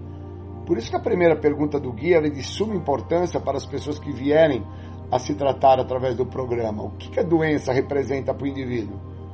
Né? Porque é interessante que as pessoas que sofrem da neurose, elas vão por, para os grupos de neuróticos anônimos e dentro da literatura de Grove, do livro Bronze, ele define com maestria quando ele fala que o neurótico tratado ele não vira adicto. Só que o adicto que vem para narcóticos anônimos, ele vira neurótico. É insustentável conviver com o cara, é insustentável trabalhar com o indivíduo. É de uma forma, de uma imprudência, de uma insatisfação, de uma irrealização pessoal que não tem o que satisfaz. A bicicleta não é legal, o tênis Nike não é legal, o relógio da Garmin não é o bom, é, nada supre o indivíduo, né? Então, Olha como é interessante o que a primeira pergunta do guia, de mais de 400 perguntas, ela retrata para o cara, e o cara, é, sem a coragem necessária para se modificar dentro do programa, acreditando que o programa tem que funcionar com o que ele oferece ao programa, sendo que se fosse assim, eu mesmo não precisava mais voltar em Narcóticos Anônimos, nem estar frequentando as reuniões que eu frequento diariamente, continuadas vezes, todos os dias, às vezes duas, três reuniões por dia, fora presencial também, que eu pego de manhã, pego à tarde, pego à noite. Eu já estaria então a me ver dentro de uma condição de cura. E o interessante é que eu preciso desenvolver esse padrão de coragem, esse, essa condição né, de, de moral forte, de entendimento. Eu preciso ter isso para me modificar em relação à minha maneira de pensar. Eu sou portador de uma doença que eu não sei se vocês são, mas eu sou que ela trabalha num tríade. Ela trabalha na minha maneira de pensar, na minha forma de agir, no meu jeito de ser. Eu penso uma coisa, falo outra e ajo de outra. É muito interessante entender isso. Por isso que o relacionamento amoroso, ele nunca é a duas pessoas. Ele tem que ser a três pessoas. É o que eu sinto do, é o que eu sinto na relação, o que o outro sente e o que ambos esperam. Acho até bonitinho quando fala, ah, eu e minha mulher estamos felizes. Tá feliz porque tá pagando para ser feliz, né, cara? Tá dando, ah, deu um carro, deu cartão de crédito, ela deu uma trepada legal. E aí ganhou-se alguma coisa ali e acha-se que a recuperação é que está fazendo isso. E não está a se atentar o que o programa oferece, que não é isso. O programa oferece um estado de liberdade, um estado de plenitude, um estado de reconhecimento de quem se é, onde se encontra com aquilo que tem para poder se fazer ali presente. Porque eu posso estar a comer uma pizza de mussarela, mas eu não gosto das azeitonas que tem na pizza, meu Deus. Eu preciso sacar essas coisas. Por isso que o, o, o momento que o grupo me chamou para falar sobre Júlio, dá para você falar sobre a coragem para modificar o que você pode? Eu só modifico o que eu posso através do programa. O resto é farelo, não tem como. Eu preciso do, da retina do outro, eu preciso do olhar do outro. Por isso que é importante ter o apadrinhamento, por isso que é importante entender que sozinho se está mal acompanhado, por isso que é importante entender o que fala no texto básico uma vez que se reconheça o estado de fraqueza, de impotência, que transcreve-se no dicionário o sentido da impotência como debilidade, uma vez que se reconhece-se o débil que se é, está escrito lá, por onde vai se começar, maluco? Começamos-se por pedir ajuda, que é o princípio de tudo. A parada é essa. Então o cara está aí dentro do programa aí há mais de 10 anos, 15 anos, que nem eu, 20 anos, sem saber onde se encontrava e dentro dessa ideia de não saber onde se encontrava, sem coragem para deter a doença, porque a doença não se está em mim é, dentro do que eu uso. Eu sou usuário de injetável. A doença está dentro de tudo que antecede o que vai me levar a fazer o uso do injetável. Eu preciso sacar isso.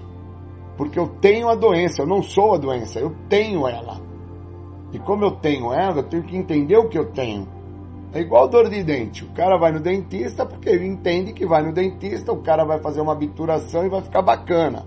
Se eu fosse dentista e o cara viesse sentar na minha cadeira para tratá-lo, eu ia abrir a boca do cara, ia identificar lá o que tinha que ser feito na obturação e eu ia falar para ele, eu sei como resolver a sua dor de dente. E aí o cara ia perguntar assim para mim, é mesmo, doutor, como que o senhor iria fazer? Eu ia falar, te ensinando a não ser porco, porque você não usa escova de dente, você não passa o fio dental, você não faz um bochecho.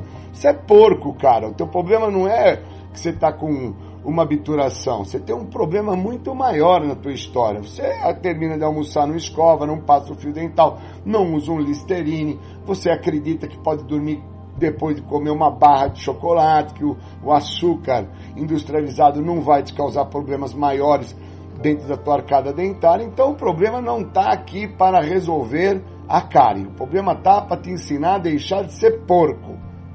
E uma vez que eu falasse isso pro cara, o cara ia sair da minha cadeira, nunca mais ia voltar no meu consultório dentário, por causa que eu ia resolver o problema dele, né, cara? Agora, por outro lado, quando eu pego o aparelho e faço a obturação, coloco uma massinha tal, eu acabei de ganhar um cliente eterno. E enquanto eu não entendia o que era a doença, eu não conseguia deter e continuava sendo um cliente eterno do cara que me vendia o barato, que eu destilava e punha para dentro da veia e achava que não pegava nada e que eu ia parar o dia que eu quisesse. Sem entender que o que estava a me fazer comprar o barato, destilar o barato e colocar o barato para dentro, era tudo que antecedia a minha trajetória a chegar na casa do cara, vai tocar campainha e o cara me chamar de sangue bom, fera, meu brother, meu irmão, chega junto, é nós, estamos parceiro. Então imagina, eu chego dentro de Narcóticos Anônimos, eu ganho abraço, beijo, é, tapa na bunda, um copo com café, uma bolacha, vamos comer uma esfirra, tamo aí, parceiro tal. Cara, fudeu, né, cara? Fudeu. Porque eu preciso me atentar o que, que esse programa tem para mim. Por que, que depois de ler o livro inteiro, na última página está escrito: a única coisa que esse programa vai te ofertar, promete e vai cumprir a libertação da doença, mané. E eu fico lá como mané desde o primeiro capítulo que fala sobre a doença, o que é adicção, e vou passando capítulo a capítulo e depois passo a passo, tradição em tradição, e mais será revelado, e vou passando todo o processo do livro sem entender o que aquilo retrata, porque eu não tenho a coragem necessária para me modificar em relação ao que eu estava descobrindo sobre quem eu era, onde eu me encontrava, quando eu escutava alguns companheiros partilhando sobre a existência deles e as condutas nocivas que eles traziam para eles mesmos que às vezes os mesmos nem entendiam que estavam a partilhar sobre uma conduta extremamente nociva que eles estavam a fazer naquele momento, porque é aquela questão do encanto, né? O cara, o cara chega em Narcóticos Anônimos e fica encantado. Os primeiros meses é um encanto só. O cara fica extremamente pautado dentro do encanto, mas o encanto acaba. O encanto acaba, e quando o encanto acaba, fudeu, porque o que, que eu vou fazer? O que, que eu tenho em mãos para lidar com a questão do encanto? Tanto que é, é mais ou menos como numa empresa, né? O cara quando chega na empresa, ele chega é, como office boy, sacou? Ele vem como office boy e tal, e aí ele recebe lá um aumento na empresa, né? Ele, ele, ele é motivado a subir de cargo. Eles falam assim, ó, você era office boy, agora você vai ser contínuo, tá bom? E ó, o drogado é a mesma coisa, né? Ele chega em ato como drogado. E aí ele ganha um título, vira adicto. Olha que belezinha. O cara chegou como drogado, drogado, maconheiro, bêbado, pudim de pinga, pé inchado e ganha o título. Olha que coisa bonita. Vira adicto, cara. Porra! E aí a literatura vem e, e, e deixa claro pro cara, quando ele faz a leitura, que se tem uma coisa que vai assolar ele no percurso, vai ser fama, prestígio e poder. A fama que ele vai obter por não estar usando, o prestígio que vai ser a condição da onde ele frequenta, a maneira como ele se relaciona, e o poder, que vai ser o dinheirinho que vai sobrar para ele. Isso vai assolar, vai assolar o indivíduo. Mas no meu caso só me assolou com 20 anos limpo, né? Porque até os 20 anos a preocupação era o carro, a moto, o barco, a lancha, a puta, o travesti, o tênis, o chinelo, o boné, o relógio, tudo externo, né? Nada interno. porque eu queria que o programa funcionasse com o que eu estava oferecendo ao programa. E o programa me mostra depois que ele não precisa de nada que eu tenha a oferecer. Porque se eu tivesse algo a oferecer para o programa, eu não precisaria ter chego ao programa. Essa é a sacada. Só que eu só consigo entender isso depois de 20 anos, vindo de um acidente seríssimo e automobilístico, é, com uma probabilidade aí de ficar paralítico, entre uma série de outros comprometimentos motor, e, e aí sou apadrinhado, e nesse apadrinhamento o cara fala para mim que ele não entendia como que eu não tinha me drogado durante tantos anos, ainda não tinha feito uso. E aí, junto com esse cara, que foi na época o Sérgio, nós conseguimos entender que eu não me droguei por causa do orgulho, da arrogância, da prepotência, da soberba, de todo um comportamento extremamente nocivo que permeia e faz parte de quem tem a doença da adicção, as duas vertentes, a compulsão e a obsessão e que esses comportamentos extremamente comprometedores que eu já trazia dentro de orgulho, prepotência e arrogância já vinham é, desde a minha infância, tenra infância, que por muito todas as situações que eu causava é, no, de, de engodo, situações nocivas contra a minha história mesmo, eu tinha pessoas por detrás para me acolher, para me acudir, para solucionar para mim. E, e eu preciso me atentar a isso senão não me recupero. Eu só paro de usar droga e não uso o programa no todo.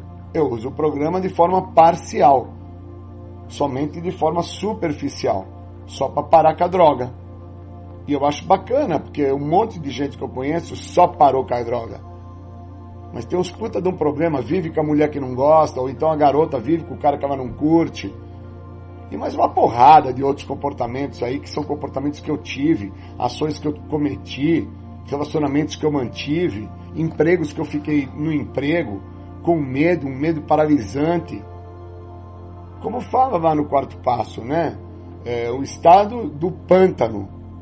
Se eu pudesse entender, né, aquilo que fala, que hoje eu compreendo, né? Esse medo, né, dentro do pântano que eu me encontrava, eu teria saído antes. Mas eu precisei de todo um fator de comprometimento para com que eu tivesse um benefício dentro desse programa, que foi o acolhimento que eu tive com 20 anos sem uso de substâncias químicas por um cara experiente, que foi o Sérgio, que me trouxe para a recuperação. Então não tem dentro da Irmandade o cara que sabe mais o cara que sabe menos. Tem o cara que está afim de recuperar. E quando o cara está afim de se recuperar, ele vai aprender a falar sim quando tem que falar sim e não quando tem que falar não. Ele não vai ser o cara que, numa situação a qual ele não quer, ele vai falar sim por parte de uma necessidade que ele tem de mais à frente ele ser beneficiado com aquele indivíduo a qual ele falou sim. Porque não existe a ideia de, de ter uma segunda intenção, é a primeira. Qual é a primeira nesse caso? É que eu vou ter um ganho com o indivíduo lá, por isso eu não posso espantar ele nesse momento, eu preciso acolher, trazer para perto, ter um ganho na, na, na relação. E, e, essa ideia da, do tempo, coragem para modificar as coisas que eu posso, me obriga a ter que olhar que eu posso me recuperar a partir do momento que eu vir a entender o que esse programa está me oferecendo, que é um estado de plenitude, é um estado de liberdade, até mesmo para falar não numa situação que vai me exigir para com que eu viva o programa e entenda o que fala lá no nono passo, no guia, sobre os três R's, onde eu vou ter que reparar o que eu estou a fazer, restituir a mim o que me falta, para que assim eu possa entrar em recuperação. Ó que lindo! Isso está no, no programa, isso está escrito, sacou? E eu, com 20 anos limpo, mal e porcamente, eu não sabia nem o que eu estava fazendo aqui. Mas uma coisa eu fazia bem aqui, enchia o saco dos outros, é, perturbava as meninas, é, queria ter a melhor moto, o melhor carro, a melhor bicicleta, o melhor tênis, eu queria, eu queria ter. Eu não entendia que aqui não é para ter porra nenhuma, aqui é para ser.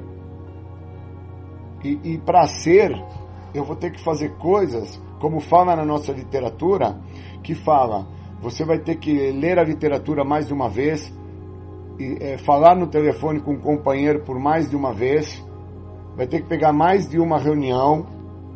Está escrito lá. Agora, se você só quiser parar de usar droga, só continuar voltando nesse negócio chamado Narcóticos Anônimos aí, volta lá no grupo lá, aí na sua miséria você coloca lá na sacolinha lá um real, acha que está até contribuindo, né, cara? Olha que absurdo, né? Acha que está até fazendo alguma coisa bacana e não está fazendo porra nenhuma, porque não está trabalhando a tua mediocridade, a tua avareza, cara. O cara mesquinho, o cara que realmente não vai evoluir. Eu, eu esses dias atrás liguei para um amigo e falei para ele, cara, vamos fazer um negócio junto com umas pessoas que querem aprender a ler? Ele falou, o que seria, Júlio? Eu falei, se você me ajudar com a literatura, eu ensino eles a ler.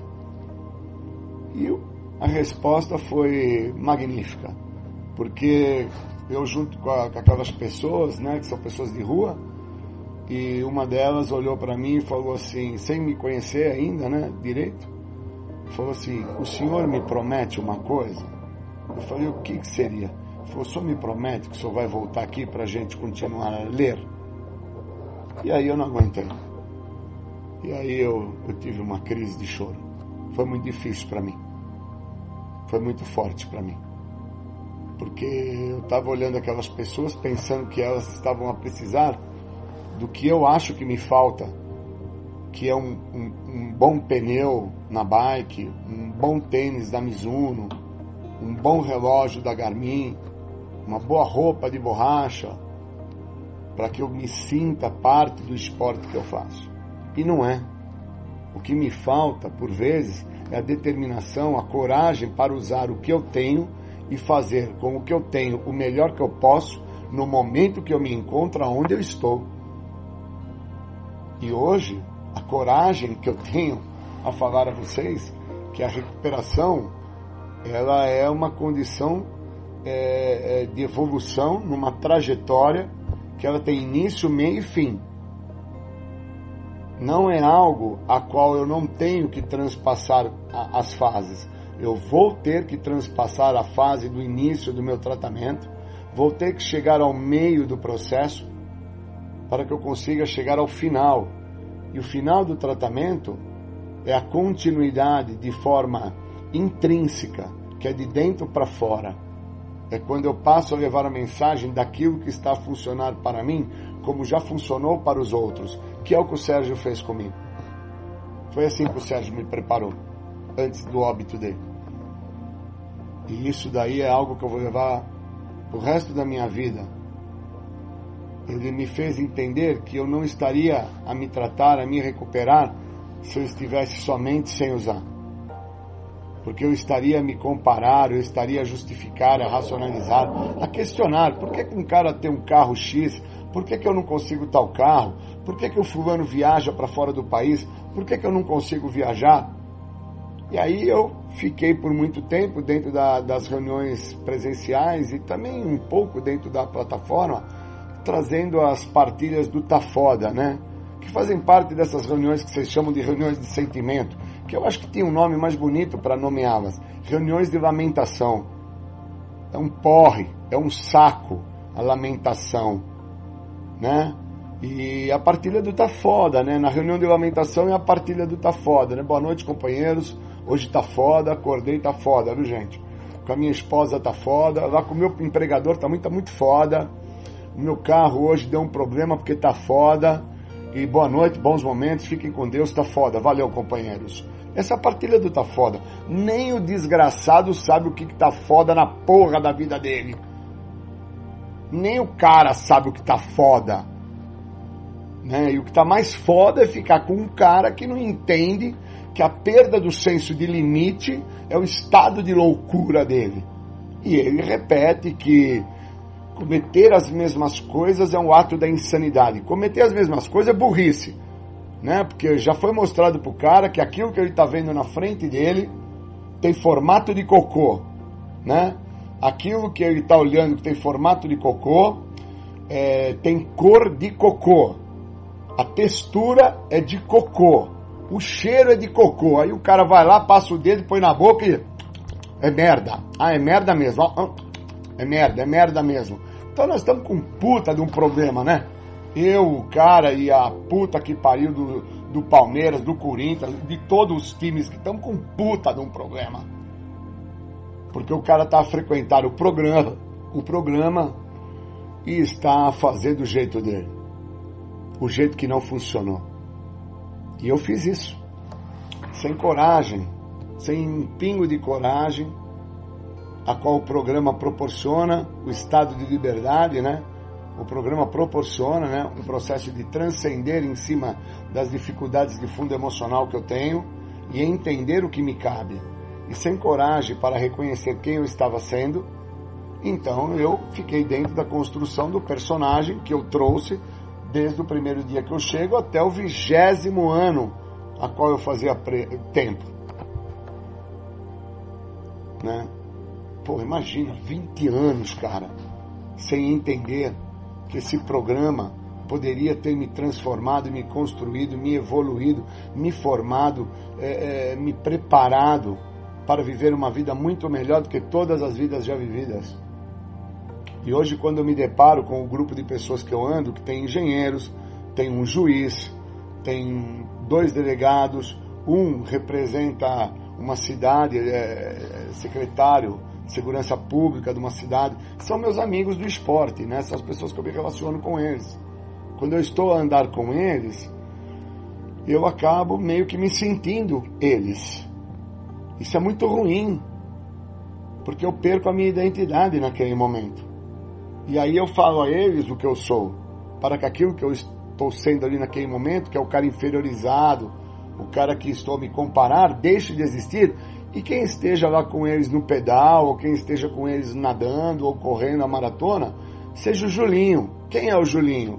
Aquele garoto que com 12 para 13 anos tomou a primeira picada na veia de cocaína e não parou de tomar por 10 anos todos os dias e teve inúmeros problemas por causa disso, trouxe outras doenças para sua saúde, doenças essas que comprometeram a sua saúde, e perdi de ser o cara que eles se tornaram, os juízes, os médicos, os engenheiros, os empresários. E, e por vezes eu, às vezes ainda estou a me comparar com eles, por falta de coragem de lidar com uma realidade. O semi-analfabeto que eu me tornei que vinha me formar depois de velho, aprendi a ler depois que o Sérgio me cobrou que eu tinha que ler para entender o que, que é ponto e vírgula, o que é uma questão é, de uma exclamação, uma interrogação, o porquê dentro da literatura tem momentos que uma frase está entre aspas, a importância disso. Então, tem uma série de fatores que a falta de coragem impede o indivíduo de se recuperar. E, e de falar quem ele é.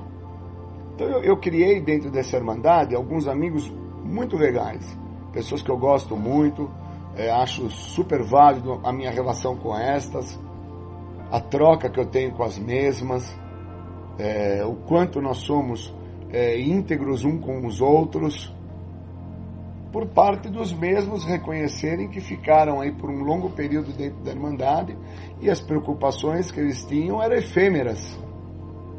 São preocupações que qualquer indivíduo, não sendo da Irmandade, não estando a usar álcool e droga, ele iria obter, independente de ter vindo para o programa, conhecido 12 Passos, e agora ele está tendo, como a compra de um carro, como o profissionalizar-se, como o estudar, ou então o namorar, noivar e casar.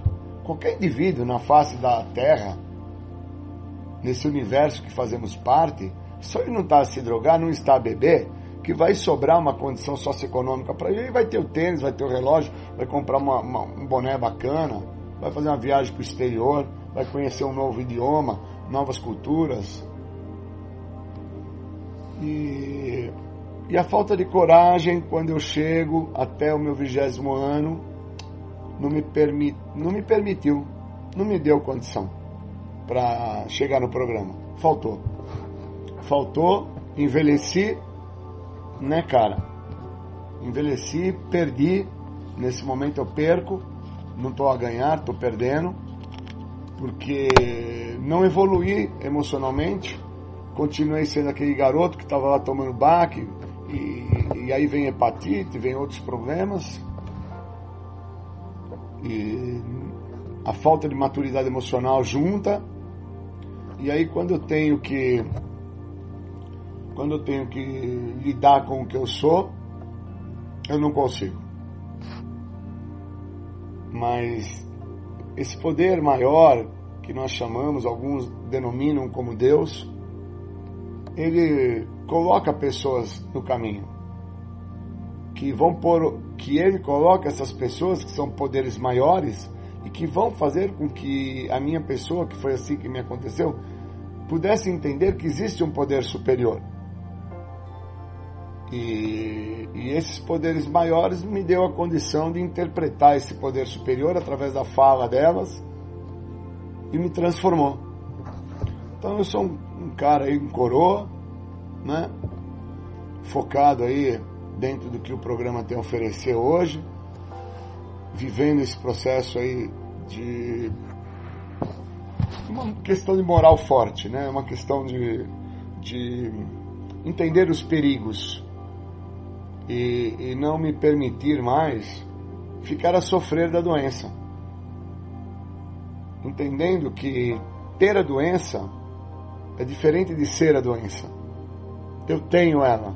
Já que eu tenho, existem recursos para detê-la, existem recursos para tratá-la. E uma vez utilizando-me desses recursos, eu detenho aí essa ideia do medo que me paralisa, que me compromete. E acabo, é, de uma certa forma, é, exacerbando, né, dando, dando vida a um estado de coragem, né, a uma condição de realmente entender que eu cheguei aqui e que agora, onde eu me encontro, eu posso vir a viver uma vida muito melhor do que todas as vidas que eu já vivi até agora. Sejam estas limpas ou aquelas que eu achava que eram bacana quando eu estava a me injetar. Então eu queria agradecer aí alguns amigos que eu tenho da Irmandade, alguns companheiros que eu gosto muito que estão aí junto comigo nessa minha trajetória de, de tempos aí de recuperação, onde os mesmos eu percebo a evolução, percebo o comprometimento, percebo é, o valor que alguns passaram a dar ao programa quando entenderam que aqui não era para parar. Aqui é para não voltar a usar. Queria agradecer, obrigado. Uma boa noite a todos. Valeu, até mais. Valeu. Júlio. Obrigada, Valeu, Júlio. Tamo junto. Júlio. Valeu, obrigado. Compartilha. Obrigado pelo tempo. Você está ouvindo o programa Independência, a voz da recuperação.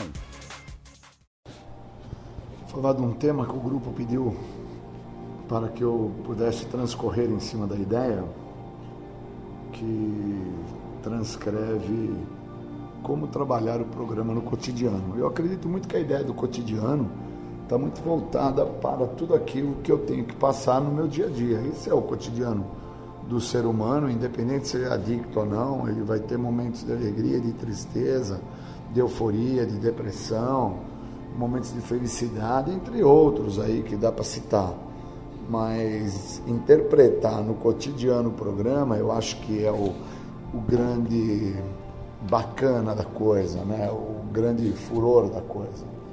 Entender que no cotidiano, no dia a dia, no momento que se apresenta o dia para mim, seja no meu trabalho, seja na escola, seja em casa, onde for, o programa, uma vez inserido na minha pessoa, adotado pela minha pessoa, eu posso ter um dia magnífico.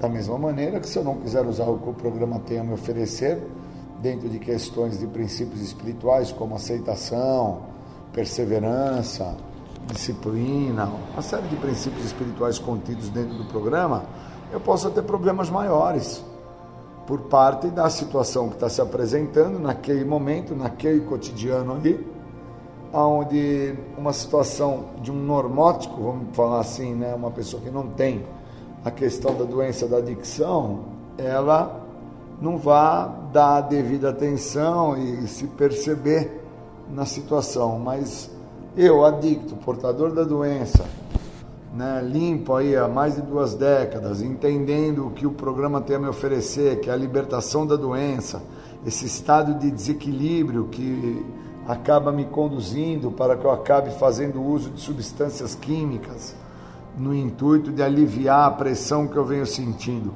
Uma vez eu entendendo isso, eu tenho uma chance ímpar de usar o programa no cotidiano, no dia a dia, no momento que se apresenta uma dificuldade que ali está instalada. E essa dificuldade, por vezes, pode ser uma dificuldade numa questão com a minha esposa, por exemplo, ou então dentro do meu trabalho, com o meu empregador, a qual ele me exige, me impõe, me cobra para que eu seja responsável com uma situação que não me cabia, cabia a ele ter que fazer, ou então no caso com a minha esposa, ela está a me cobrar uma responsabilidade para com as crianças e cabia a ela ter dado uma devida atenção a essa questão educacional das crianças. E é esse o momento que eu tenho que usar o programa, é nesse momento que eu tenho que me pôr fraco, tolerante, é nesse momento que eu tenho que ter resiliência, é nesse instante que o programa me cobra a existencialidade do programa na minha vida, para com que eu use o que o programa tem a oferecer, que não é parar de usar droga, é não voltar a usar, mas no meu caso, com mais de duas décadas limpo, não é não voltar a usar droga, é não voltar a ter um comportamento de drogadicção numa pessoa sem droga que é pautado pela raiva, pela ira, pelo ódio, é, pelo abuso, pela exigência. E eu preciso parar isso.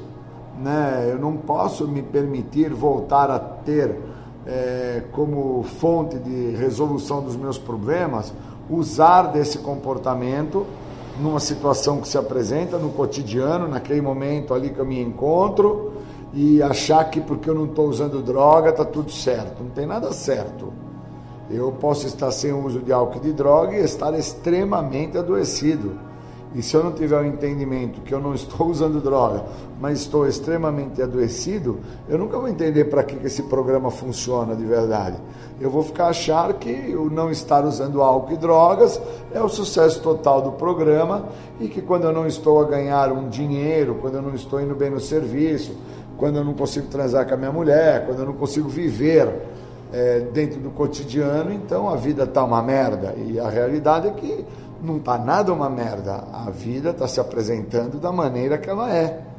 E eu preciso aprender a viver a vida da forma que ela se apresenta. E entender que isso resume a expressão sobriedade. Aceitar a vida da forma que ela se apresenta e viver. Isso é sobriedade. Não é o parar de usar droga, ficar sem uso da substância que define a minha sobriedade. Eu preciso estar sóbrio na relação, interpretar que tem coisas que não me cabe, cabe ao outro, mas ao outro por vezes eu só posso amar, o outro por vezes não tem essa interpretação que eu tenho do programa.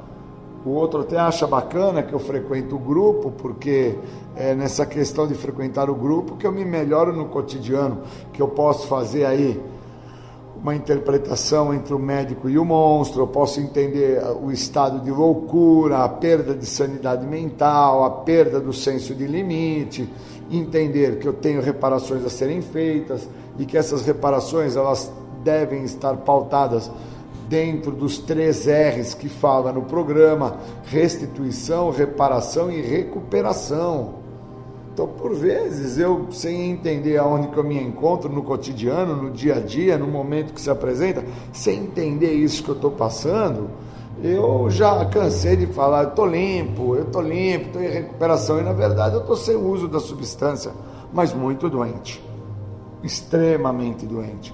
E o legal é quando a minha companheira, que está comigo há muitos anos, conhece do programa, entende da filosofia, ela olha para mim e fala: Cara, tá totalmente fora da casinha, hein? precisa tomar remédio, hein, cara? E ela entende que o remédio é ir no grupo, o remédio é ligar para o meu padrinho, o remédio é permitir com que os passos façam parte. E o, o problema não está em não tomar o remédio, o problema está em não permitir com que o outro me mostre o quanto doente eu estou. E aí eu estou a ver que no cotidiano, no momento presente que está se apresentando ali essa situação, eu não estou pautado com os recursos que o programa me proporciona. Que logo no primeiro passo fala de um recurso que é fundamental para quem quer se recuperar.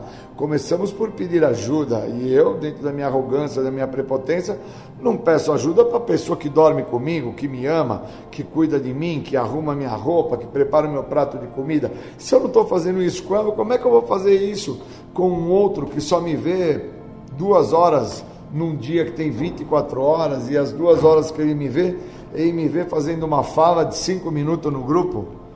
Então, olha a importância que esse programa tem no cotidiano para com que eu tenha e tome é, atenção que o dia tem 24 horas, que a reunião só tem duas horas e que das duas horas eu só falo cinco minutos e que todo outro tempo que eu fico calado escutando, se eu não estiver focado no que o programa tem a oferecer, que não é parar, mas é me libertar da doença, e que a doença trabalha na ideia de dizimar, de acabar comigo, de me fazer me ausentar, me isolar, de me levar ao ápice da loucura, que é o per perder o senso de limite e acreditar que ali não é para mim sendo que o limite é não saia por aquela porta. Já que entrou, fica, cara. Já que entrou, senta na cadeira, meu irmão. Já que entrou, sentou na cadeira, pega o livro e vai ler, cara. E usar no cotidiano o programa é entender que no sexto passo tem uma fala muito importante que é pouco vista. Por que pedir uma coisa se você não está preparado? Eu pedi tanto para parar de usar droga, mas eu não estava preparado, porque eu não tinha comigo o sentido do desejo que fala na terceira tradição, né? O sentido do desejo é ambição. Eu queria parar de usar droga, mas eu não era uma pessoa ambiciosa para usar o programa em todas as áreas da minha vida. Eu não dava a devida atenção de que uma pessoa que só tem o desejo, o desejo acaba. É igual o encanto, aquele encanto bonito de quando cheguei no programa, que durou aí os seus dois, três, quatro, cinco anos primeiro, acabou depois. Esse encanto acaba e aí o que fica é por que, que eu não estou com o carro, por que, que eu não ganhei a moto, por que, que eu não tenho um bom emprego, porque eu começo a me comparar, começo a olhar ao outro, começo a querer que a minha recuperação é, seja pautada da maneira que é a do outro, e não entendo que o que me falta é compreensão. E uma pessoa só tem sabedoria quando ela tem conhecimento. E eu preciso ter conhecimento de que o desejo é pouco eu preciso ser ambicioso no programa.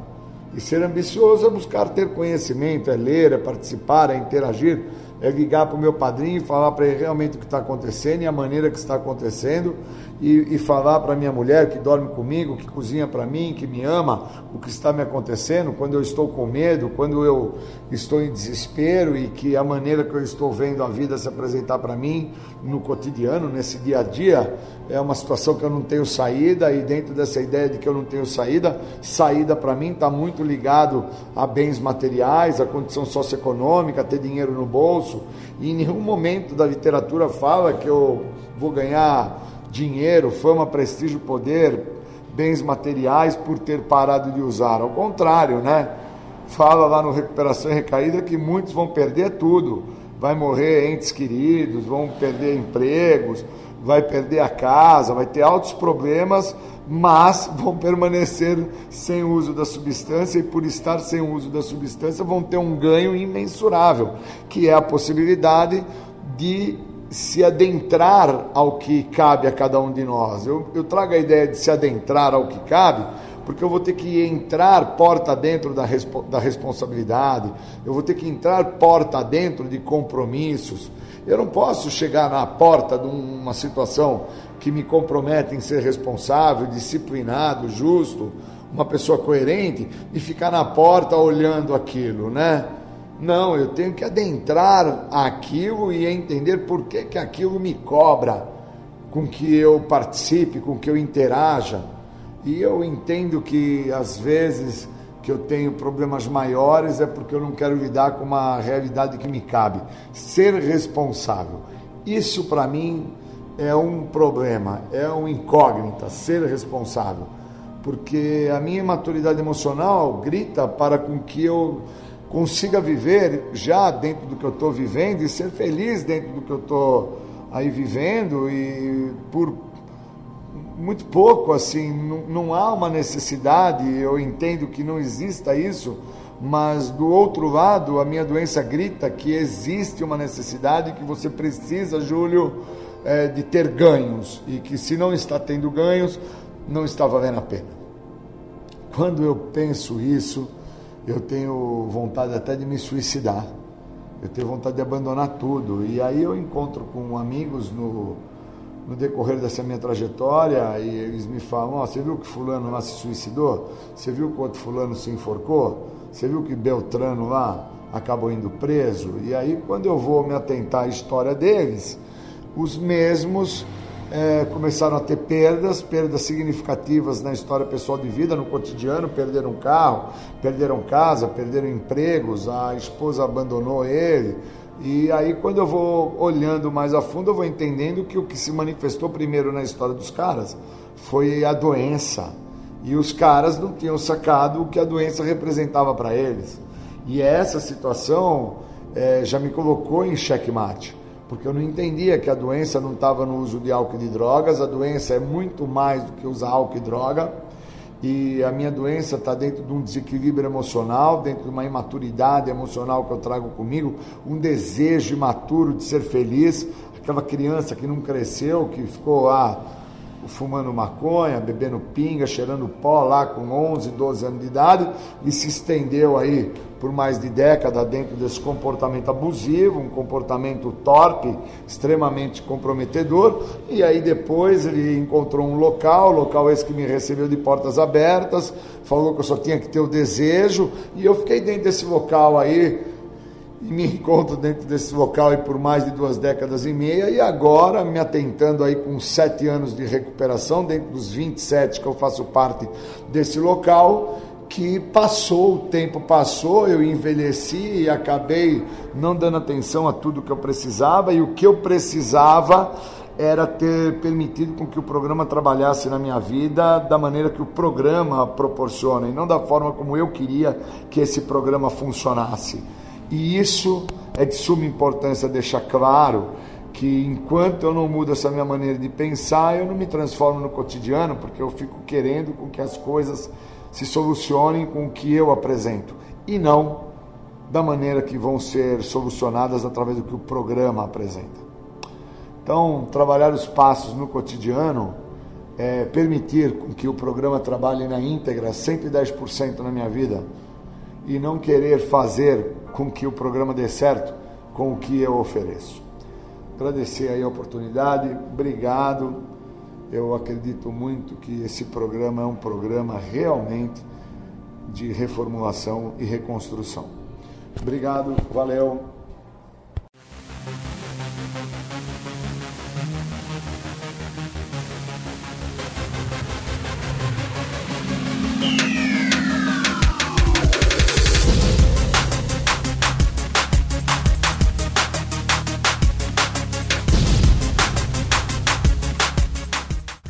Você ouviu o programa Independência a Voz da Recuperação. Até domingo que vem com mais informações a respeito de alcoolismo, de adicção e todo o universo da dependência química. Até mais. Tchau, tchau. Muito obrigado.